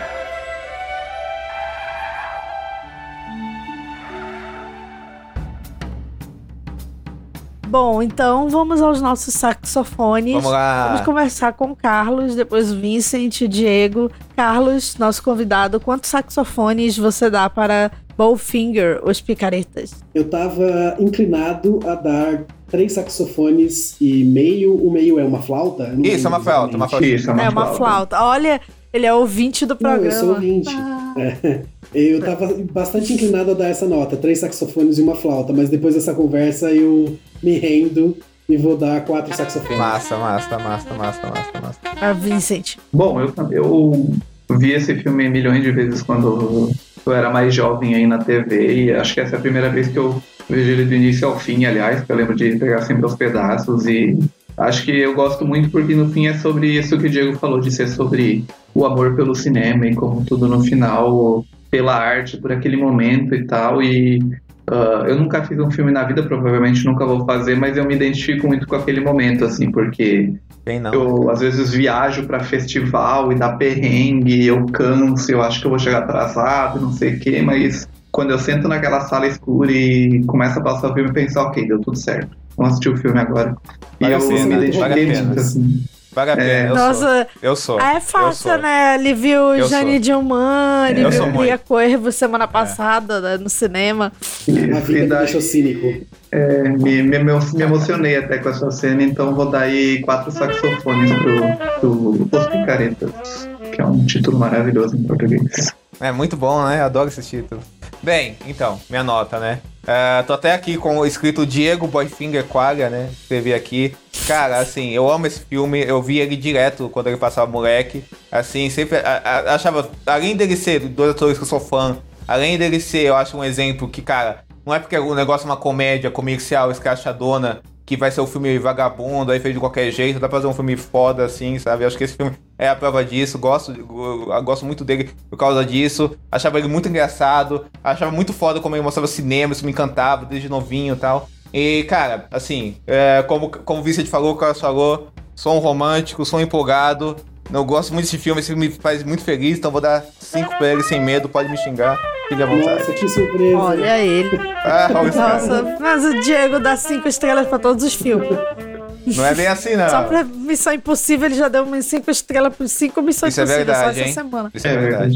Isso é verdade. Tirando três. É, aí não tem como. A gente já, já sabe que o Diego não gosta do três. Mas, enfim, eu, eu, assim como o Carlos, eu tinha dado é, três saxofones e uma flauta, mas também ele cresceu na conversa pra mim. Até porque eu penso muito. O que pra mim fica mais é a genialidade dos dois atores, principalmente do Ed Murphy. Porque fazia muito tempo. Assim, eu vi o Príncipe Nova York recentemente. Sim, o demais. 1 e o 2, né? Que é maravilhoso, assim, mas eu, por exemplo, é, o Professor Loprado eu não vejo desde a infância. Então, Sim. assim, eu não. Eu tô com pouca referência recente, assim, do Ed Murphy. assim. Então, é, mesmo das antigas e tal. Então, assim, me, me deu uma nostalgia bacana, assim, de, de um ator que eu cresci vendo e tal. E, e como ele é foda, e como o Steve Martin também, que é um ator que eu tenho acompanhado mais por conta da série, ele é, ele é foda também, e mesmo com, com o fato deles não estarem é, interagindo Foda como ator e roteirista, né, Camila?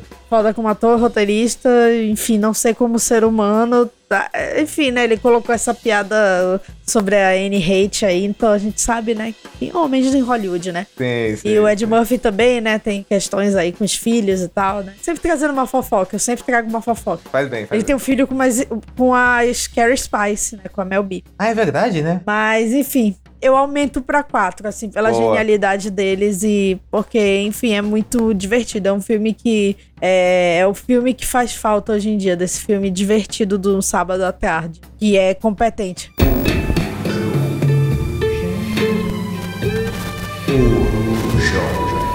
Mas vamos ao nosso corujão, e né, o quadro de dicas, enfim. Vamos começar com o Diego, lá. aí depois Vincent e Carlos. Vamos lá, pode vir Meu pra, Deus, eu não estou preparado. pode vir pra mim que vai rolar, cara. Então. Vai, Diego, 80 não, filmes. calma aí. Pior que vai ser meio isso, mas não vai ser 80 junto, não. Olha Bom, aí. eu vou indicar o Diego. Missão Impossível 1, Missão Impossível 2, É. Missão Já, Impossível já, 4, já vamos começar falando disso. Eu quero indicar a franquia Missão Impossível, assim. Porque eu revi a franquia. Mas, Diego, esse é o nosso É podcast verdade, a gente semana já falou. passada. Então, ó, vou indicar outra franquia.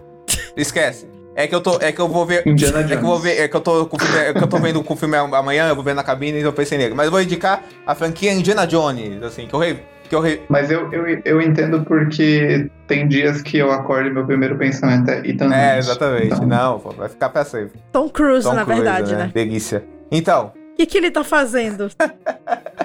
correndo. correndo, co- correndo, correndo algum puto. Não. Ele passou o aniversário dele na Austrália, gente. Eu fiquei Ah, pensando, Missão pensou 2 na agora? Porra, é realmente assim. É, ele tava divulgando filme na Austrália. Caraca, bicho. Ele passou o aniversário dele na Austrália. Será que ele pensou, Nicole? Saudade. Pensou assim. Mas, mas então, Não. vol- Acredito, usei sobre. voltando, eu queria indicar a franquia Indiana Jones, que eu revi pra ver esse filme novo, o quinto, né? Assim, da- dando um parêntese geralzão. Aqui fazia muito tempo que eu não vi Indiana Jones, desde que eu era moleque.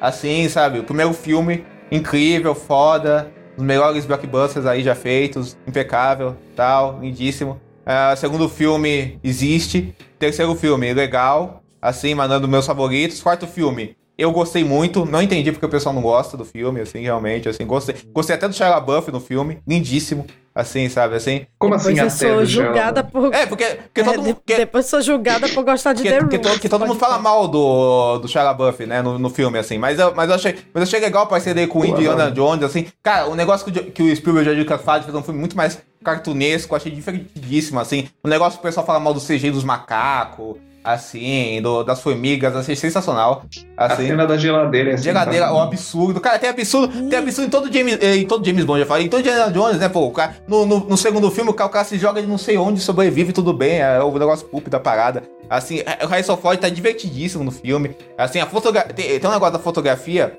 que tem nos filmes do Spielberg e do James Koninsky, que é toda ultra iluminada, cara. É lindíssimo. Gostei muito. E aí, vi esse 5, pra, fechando, a gente, porque a gente falou que tava ansioso pro podcast chegar de aniversário. Cara, decepção, assim, medíocre, assim, mas é, ele, entra naquele negócio que os filmes é, blockbusters, assim, hoje em dia entram de ser, cara, é, eu vou fazer uma emulação do Spielberg, só que eu vou, vou filmar o Spielberg do jeito mais preguiçoso e sem graça possível, sabe? Assim, desinteressante, assim. A história é uma bagunça. A Fleabag, Phoebe Bridge, é legal ver ela, apesar de é massa. Assim, é, uma das melhores coisas do filme é ela. Só que ela tá perdendo um roteiro mega é, sistemático, assim, bagunçado. A direção toda sistemática, mas o final é bonito. É, quando o filme fica bom, ele acaba. Assim, sabe? É foda. E, e o final. Eu, eu, eu, Fica bom quando a gente tá indo pra é, casa. Exatamente. Né, e o filme, fica legal, o Harrison Ford tá ótimo, assim. Ele tá muito bem, realmente ele dá uma elevada no, no filme. E eu gosto quando ele. Parece que o James Mangold, ele faz um negócio meio, meio melancólico, às vezes, fala de velhice, sabe? Assim, tipo, ah, o, cara, o cara não se não se colocando no, no, tempo dele, no tempo novo do presente, isso é legal, assim. Parece que ele faz aquele, ele faz muito negócio de referenciar o, o Clint Eastwood nos filmes dele, tipo, o Logan tem isso, aquele filme de faroeste tem isso, Copyland, sabe? E aqui ele faz um negócio meio gantolino nessas partes, só que é muito diluído, sabe? É muito esboço. Então, não funcionou para mim, mas a franquia Indiana Jones é massa e, e os quatro filmes assim, em diferentes níveis, são filmes bonitos, filmes bem filmados, filmes que têm algo a dizer, sabe? Assim, não são filmes vagabundos aí que saem de qualquer jeito e que você, na cena de chuva, de noite, você não consegue ver nada porque tá meio mal iluminado, como tem nesse quinto aí. Então, cara, não tem como. Isso assim. acontece com algum tipo de filme hoje em dia? Só pra eu tentar entender. Vários, pô. Filmes da Marvel aí, você não consegue ver nada, assim, sabe? Marvel? Ah, tá, entendi, entendi, entendi a piada. Agora entendi, pô. Não peguei ironia. Ah, mas tá, tá. Cara, complicado demais, então. Mas indico a franquia Indiana Jones assim. Uh, que mais eu tenho pra indicar, assim? E se você for ver Indiana Jones ou qualquer filme em cartaz em Manaus, você ganha um balde do Flash. Caramba, hein? Que beleza. Olha só.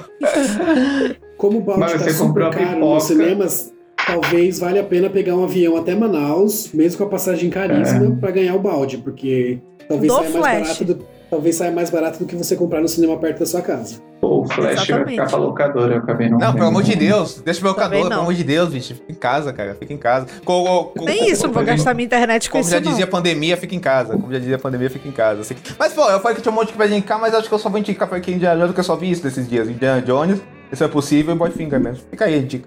Indiana Jones, assim. Olha só. Quem é agora? Vincent. Eu? Uh, bom, eu vou seguir a minha, a, a minha o que eu tenho feito nos últimos, que é indicar uma coisa de cada. Eu vou indicar um filme, uma série e uma entrevista. Boa. Uh, vou indicar o filme que eu vi. Eu tô fazendo essa maratona aí com a Carol de assistir todos os vencedores de Palma de Ouro. Legal. E a gente chegou no Leopardo, que, Foda. que filme, assim, espetacular. Eu não tava esperando, assim, eu só. A única coisa que eu sabia desse filme é que é um filme super longo, italiano, antigo, ah. e que o Scorsese gosta dele, porque ele fala naquele documentário. Quem não gosta, né? Mas é um filme. É, mas é um filme assim lindíssimo do Luchino Visconti que conta a história desse personagem que é meio que o, o líder, príncipe de um dos reinos ali da, da região da Sicília, na época que a Itália tá virando Itália, né, nos anos 1800.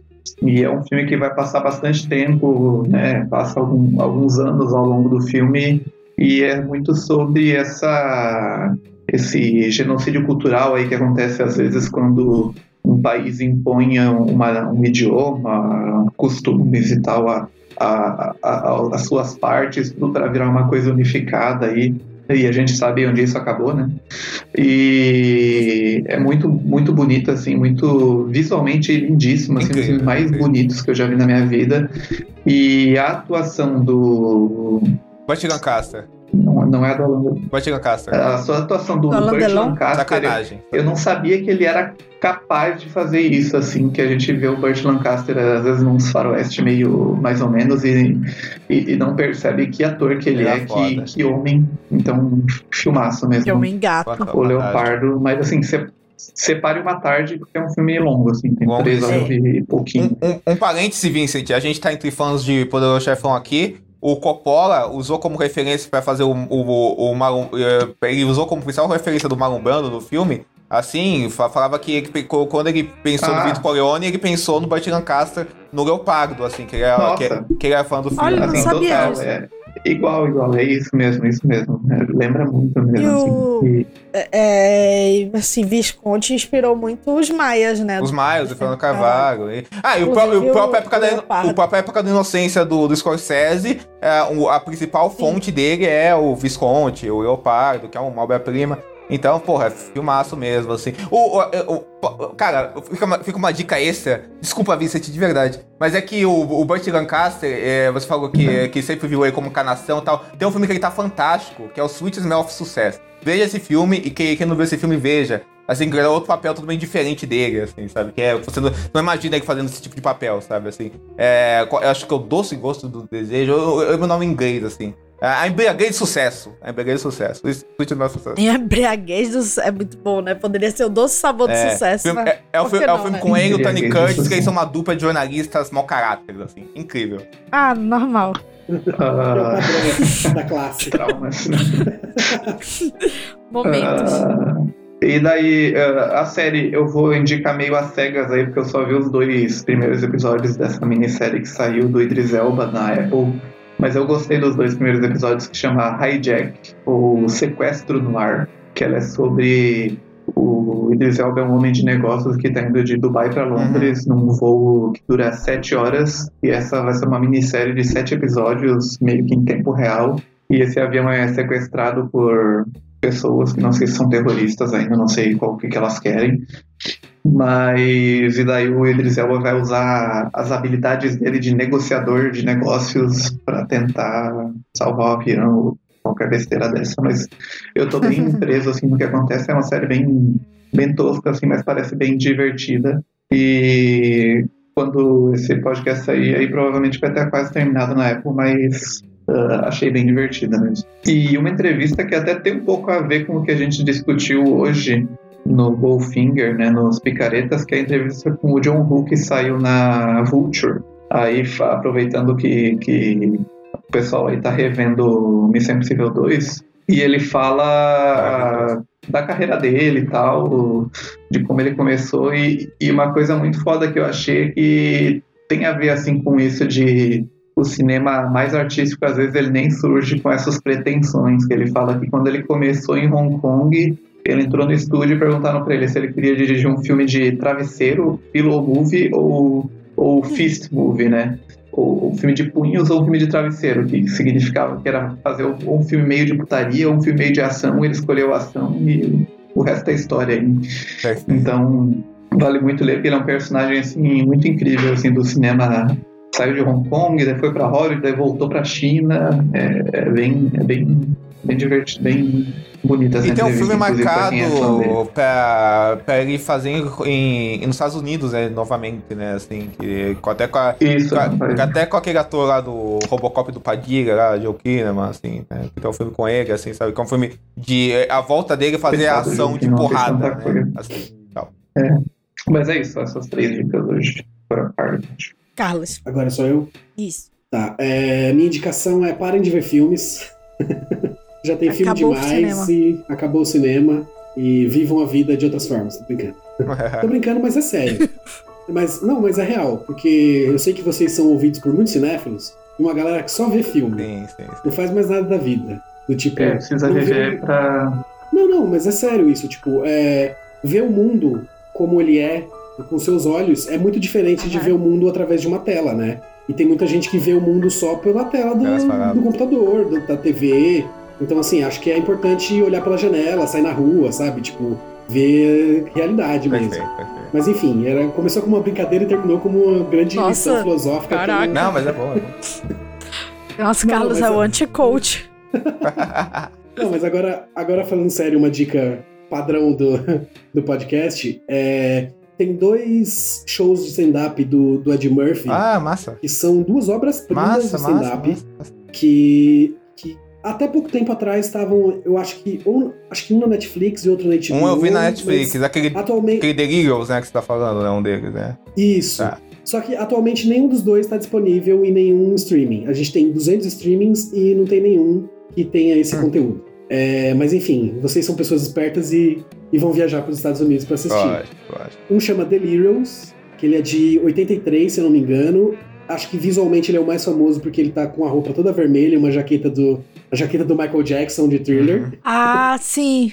Eu conheço vi visualmente. É sensacional, esse é incrível É, então, mesmo, nossa senhora. E o outro chama Raw, né? É, cru. E, e são duas obras-primas Não. do, do- da comédia, Da comédia, assim. é e- incrível. e, dá pra ter um pouco da noção do quão gigantesco era o Ed Murphy, é, não só em questão de qualidade de humor, mas em popularidade. Porque ele faz um show que é numa arena, como se fosse um, um estádio mesmo, assim. Aham. E tá lotado e tá todo mundo assistindo o cara como se fosse, sei lá, o Paul McCartney no palco, sabe? Sim, sim, sim. Resgatando aqui o, o Paul McCartney que foi citado no meio do programa. Mas é isso, assim, é. O, o Ed Murphy foi o grande humorista da geração dele, assim.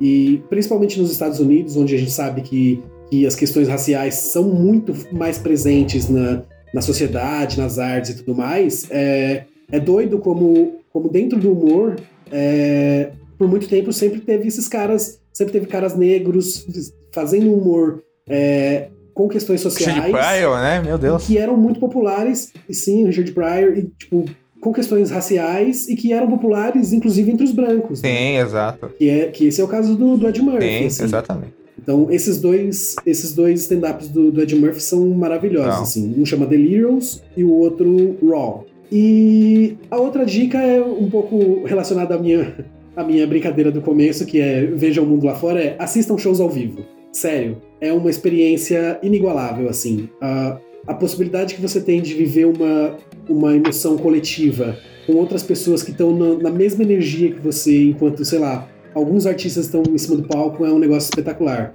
Recentemente eu fui em um festival aqui em São Paulo, é, que teve dois dias, né? O Festival Turá, só de música brasileira. E aí, entre os, os shows que, que eu tive a chance de ver lá, eu vi o Zeca Pagodinho e o Jorge Ben Uhum. no primeiro dia, que foram Nossa. shows maravilhosos. Então, assim, a energia desses caras no palco é espetacular e o, o clima que eles passam, assim, pro público é um, é um negócio que, sei lá, eu, não, eu acho que a única experiência próxima disso é assistir o, o seu time do coração no estádio e sair um gol do seu time. É todo mundo entrar numa mesma frequência e tá sentindo mais ou menos a mesma emoção. E no segundo dia, é, eu vi a Pete com o Marcelo D2 e a Cel. E até fiz uma brincadeira com a Camila, porque teve um show da Joelma com a Mariana Aidar. E aí eu até eu mandei uma mensagem pra Camila e perguntei: seria a Joelma uma Madonna brasileira? Porque o show é espetacular, assim, é um negócio. Gente, a Joelma. É um super. É meu sonho ver o show dela. É, é muito bom o show. Não é um, um tipo de som que eu curto.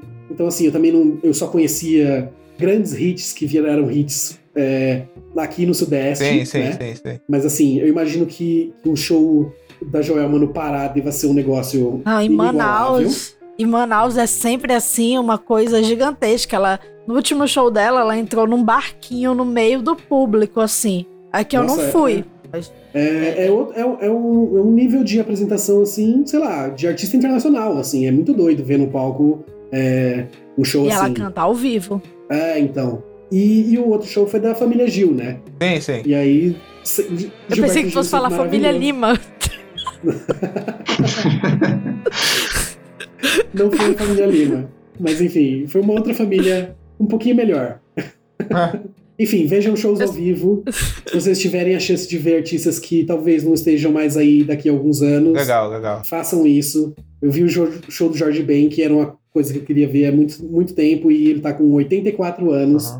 Então, assim, eu não sei quantas vezes a gente vai ter a chance de ver o Jorge Ben ao vivo ainda. Ele faz muito pouco show. Então, assim, se vocês tiverem a oportunidade de ver, não percam. É isso. Bom, a minha, as minhas dicas, depois dessa, né, eu deveria, né, de acabar o programa, né? Porque, enfim, A dica da Camila as daqui dicas. a meses será o show da Taylor É Swift. verdade, a Camila vai. Do Carlos É também. verdade, Carlos vai. Ah, tu, não vai, tu vai, Carlos? Não. Só a, a, a garota que eu A gosto. Rosana. Mas enfim, é, eu vou aproveitar essa dica. Eu não ia dar essa, eu não ia dar a dica no meio da- dessas aqui, mas eu vou falar porque eu não sei se tem alguém que escuta a gente que é de São José do Rio Preto em São Paulo, mas vai que assim, porque eu quero muito falar disso aqui, aqui, porque eu sei que tem gente de todo o Brasil que escuta. Então, é, enfim, esse fim de semana passado, eu fui no teatro. Olha, o Vincent me zoou porque eu fui no teatro, né? Eu traí o cinema, mas, né, sempre Hater bom. da decupagem. Hater da decupagem, não, mas eu fui ver um Toda é espetáculo bela. daqui de Manaus que tá. Toda arte é bela. Enfim. É, eu fui ver um espetáculo daqui de Manaus que tá fazendo meio que história. Tá fazendo meio que história, não, tá fazendo Aham. história no centro daqui de Manaus. Ele começou num teatro menor. É um. E se- nesse fim de semana passado ele foi apresentado no Teatro Amazonas. É que é, enfim, é o melhor teatro do Brasil. Desculpa aí, galera. Enfim, sou bairrista. É, e uma das maiores acústicas do mundo, vale ressaltar. E Luciano Pavarotti e Spice Girls já se apresentaram no Teatro Amazonas. E o Roger Waters também. Sim. O Pavarotti não foi a apresentação, ele tava visitando, ele cantou. Mas enfim, o que que eu. É, esse espetáculo que eu fui ver é, se chama Cabaré Chinelo. E é um espetáculo do coletivo Ateliê 23 daqui de Manaus. E ele é uma, é uma peça, ela é super imersiva, é um musical, só com músicas originais, que conta a história. Que isso? O Vincent foi fazer o. Ele tá gongando sua Não, não, ba- bateu, deu uma gongada aqui sem querer. Não, não, não. É, é, é um musical só com canções originais. Que remete muito ao cabaré, né? Do, do Bob Fosse, né? Que tem um mestre de cerimônias, né? Que vai costurando Ah, tá a história. Só que as protagonistas são as prostitutas da Belle Époque, do auge da, da- do tempo áureo da borracha, né? Então, assim, as mulheres que não podiam entrar no teatro, porque só entravam as baronesas, né? Os barões da borracha, elas tiveram essa noite que elas foram permitidas entrar no teatro, né? Nesse domingo passado, né? Pra contar essa história. É, e, assim, é bem forte, assim, são histórias, assim, bem pesadas e verdadeiras que estão contadas ali, né? De é, tráfico sexual, de é, homicídio, de feminicídio no caso, né? Enfim, de estupro, né? E mas é muito emocionante, é uma experiência muito visceral e elas se apresentam no meio do, do público, assim, elas interagem, assim, principalmente com os homens, né? Da, da plateia, Aham. como se estivessem no, num, numa apresentação mesmo de cabaré. E por que, que eu tô falando disso? Porque eles vão se apresentar agora em São José do Rio Preto, no Festival Internacional de Teatro, nos dias 27 e 28 de julho. E não sei se aí o, o editor tira, se não tiver mais valendo, mas eles estão fazendo uma vaquinha para arrecadar o dinheiro para viagem, porque eles já têm hospedagem e tal, mas eles mas sair de Manaus é um pouquinho caro e assim é uma equipe de 19 pessoas. Então, assim, eu vou, né, assim, divulgar a vaquinha porque, enfim, é um espetáculo maravilhoso. Eu quero muito assim que o Sudeste também descubra isso. E foi feito a partir de pesquisa mesmo, de mestrado e tal, do Tassiano, que é o diretor do, do espetáculo. E, enfim, e um amigo meu, o Diego, na verdade, dois amigos meus, o Diego e o Rafa, eles estão fazendo um mini documentário sobre essa montagem. Então, em breve, é, pode ser que isso aí rode também para o cinema, né? É, e aí, agora eu vou dar duas dicas mais descontraídas. Uma é a série Platonic, que tá na Apple. A gente tava falando de atrizes da comédia atual que são muito fodas. E essa é, a série é protagonizada pela Rose Byrne, que é uma gênia da comédia. Acho, Verdade. assim, acho até subestimada. Subestimada, maravilhosa. E ela é uma série meio Harry e Sally, assim, de dois amigos, assim, que é, eles são amigos desde a adolescência. O amigo é o Seth Rogen. Dela. E aí eles se reencontram depois de muitos anos, e aí tem essa. É, será que vai acontecer alguma coisa e tal? Só que eles são muito diferentes, né? Assim, ela é uma mãe de é, adolescente e tal, e ele é um adolescente, crianção, velho. Mas enfim, né? É muito, muito engraçada, principalmente pela Rose Byrne e, e o, o elenco, assim, de coadjuvantes também tem momentos muito engraçados. Tem um episódio específico em que ela volta a trabalhar, que é maravilhoso, porque é, ela acorda e começa a tocar a música do Working Girl, do filme do Mike Sim, Nichols, legal. do Uma Secretária de Futuro, é maravilhoso. E a outra, outra dica, inspirada também, é o remake de Pai da Noiva. Eu juro, gente, que é legal. Olha só. Eu, olha, Vincent, Vincent tá eu, me julgando. eu sou tão ele- contra ele- essa ideia. Eu, eu nunca vi esse filme. Esse foi um dos poucos filmes que eu falei, não vou ver isso aí. É Pro legal, Vincent- eu pro juro. Vincent não vê, realmente a coisa tá foda. Tá foda. Não, Ele é contra com, é com ela. É, exatamente. E esse filme é uma releitura, obviamente, né? Como já deu pra perceber.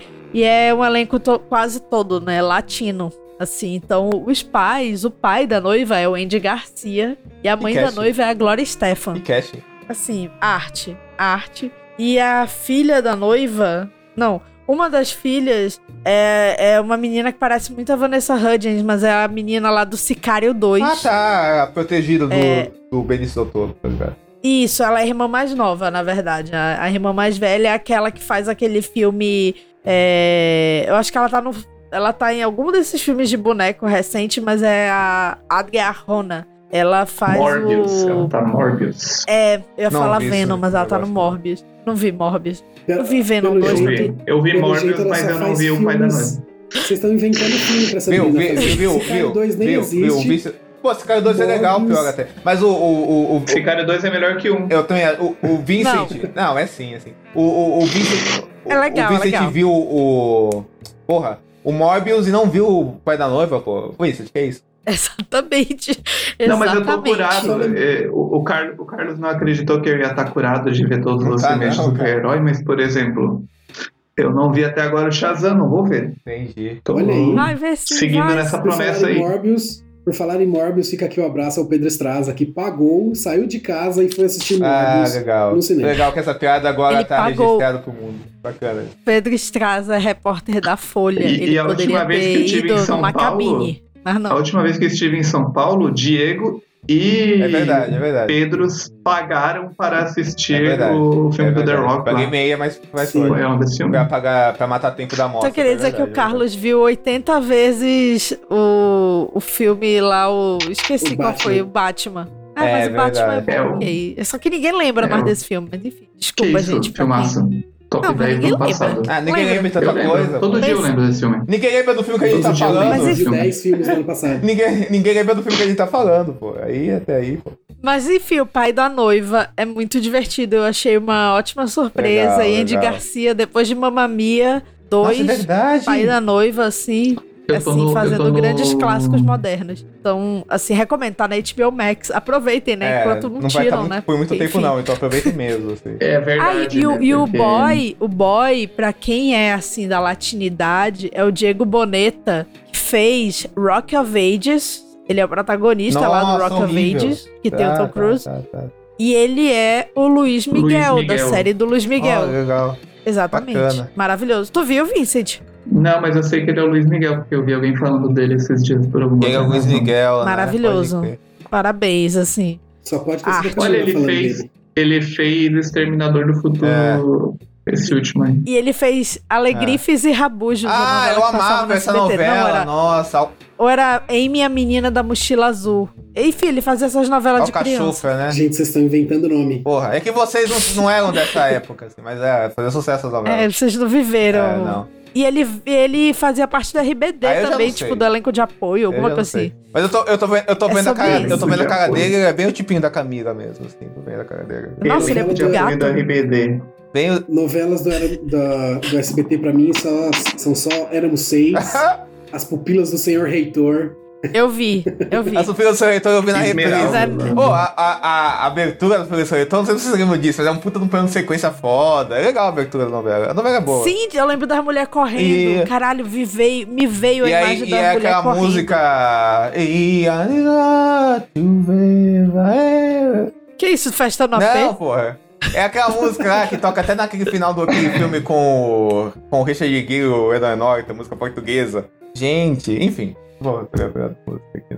É momento. Nossa. Mas pois é, gente, assistam Pai da Noiva enquanto ainda tá na, na HBO Max e Platonic tá na Apple. E, enfim, é sobre isso. O Vincent assistiu Platonic, né? Então é só eu e o Vincent assistimos Isso, eu gosto essa mesmo. série. Gostei muito dessa série. Mas não acabou ainda, né? Tem mais dois ainda passando. É, mas quando já tiver ido ao podcast já vai ter terminado.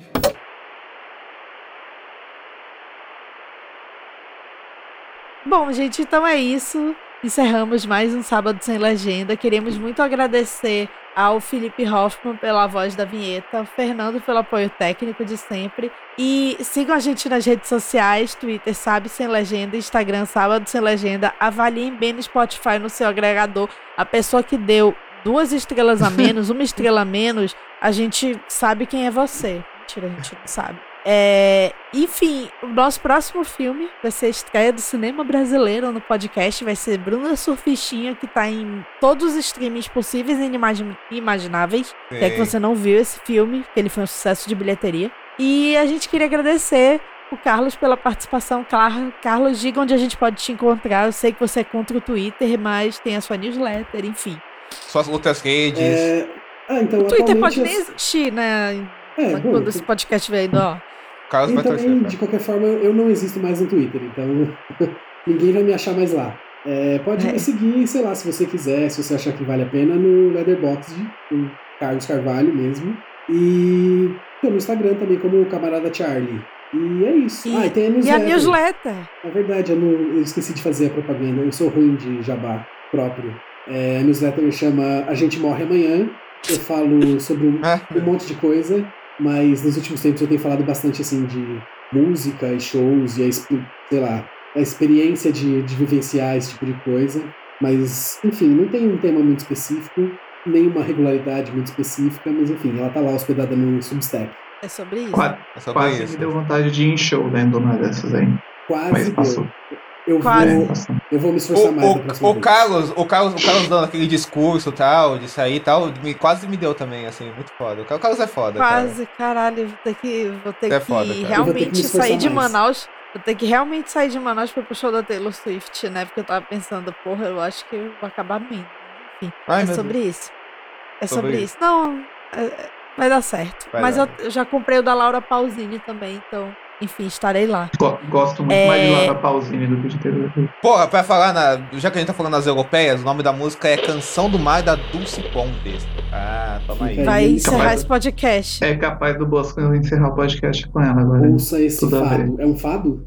É um fado, é um fado, é um É, fado. provavelmente, né? Que é você cifado. E daí E, o ouvinte enfim. faz uma relação Obrigado entre essa convite, música e os picaretas aí. Imagina, Carlos, cara, você, você, você, você fez por valer o seu fim do seu exílio. Não, zoeira. Não, mas assim. Obrigado por terem me tirado da geladeira. Eu tava Ah, sim. tal qual Thunderbird quando foi para a Globo. É, meu Deus. fui- É. Eu fui jogado na geladeira por Casé. vocês. Eu Casé. preciso descobrir só quem me botou na geladeira, trancou e jogou a chave fora. Eu Foi o. Diego. Não. Cada um, acusa, cada um acusa um, né? Sacanagem. Não, mas olha, Mas Carlos. obrigado mesmo pelo convite. Mas imagina, cara, você, a gente ama você, você é de casa. Venha sempre, cara, assim, te amamos, de verdade. Assim. É só me Foi chamar. ótimo. É só o Bosco fazer algum convite esquisito pra mim. Do Tipo, você pode gravar aí, você vai ser um personagem que veio do futuro. E aí, Exatamente. eu aceito Bichinho, todas as ele tá dormindo essa hora. Ele tá, ele tá no sétimo sono aqui na minha frente, mas enfim. Meu Deus. Então, falando nisso, a edição do podcast é de João Bosco Soares, roteiro, pesquisa e apresentação Vincent, Camila e Diego, com a participação do Carlos Carvalho. E é isso, meninos. Digam tchau, meninos, meninas e meninos. Tchau, tchau, tchau. Tchau, tchau.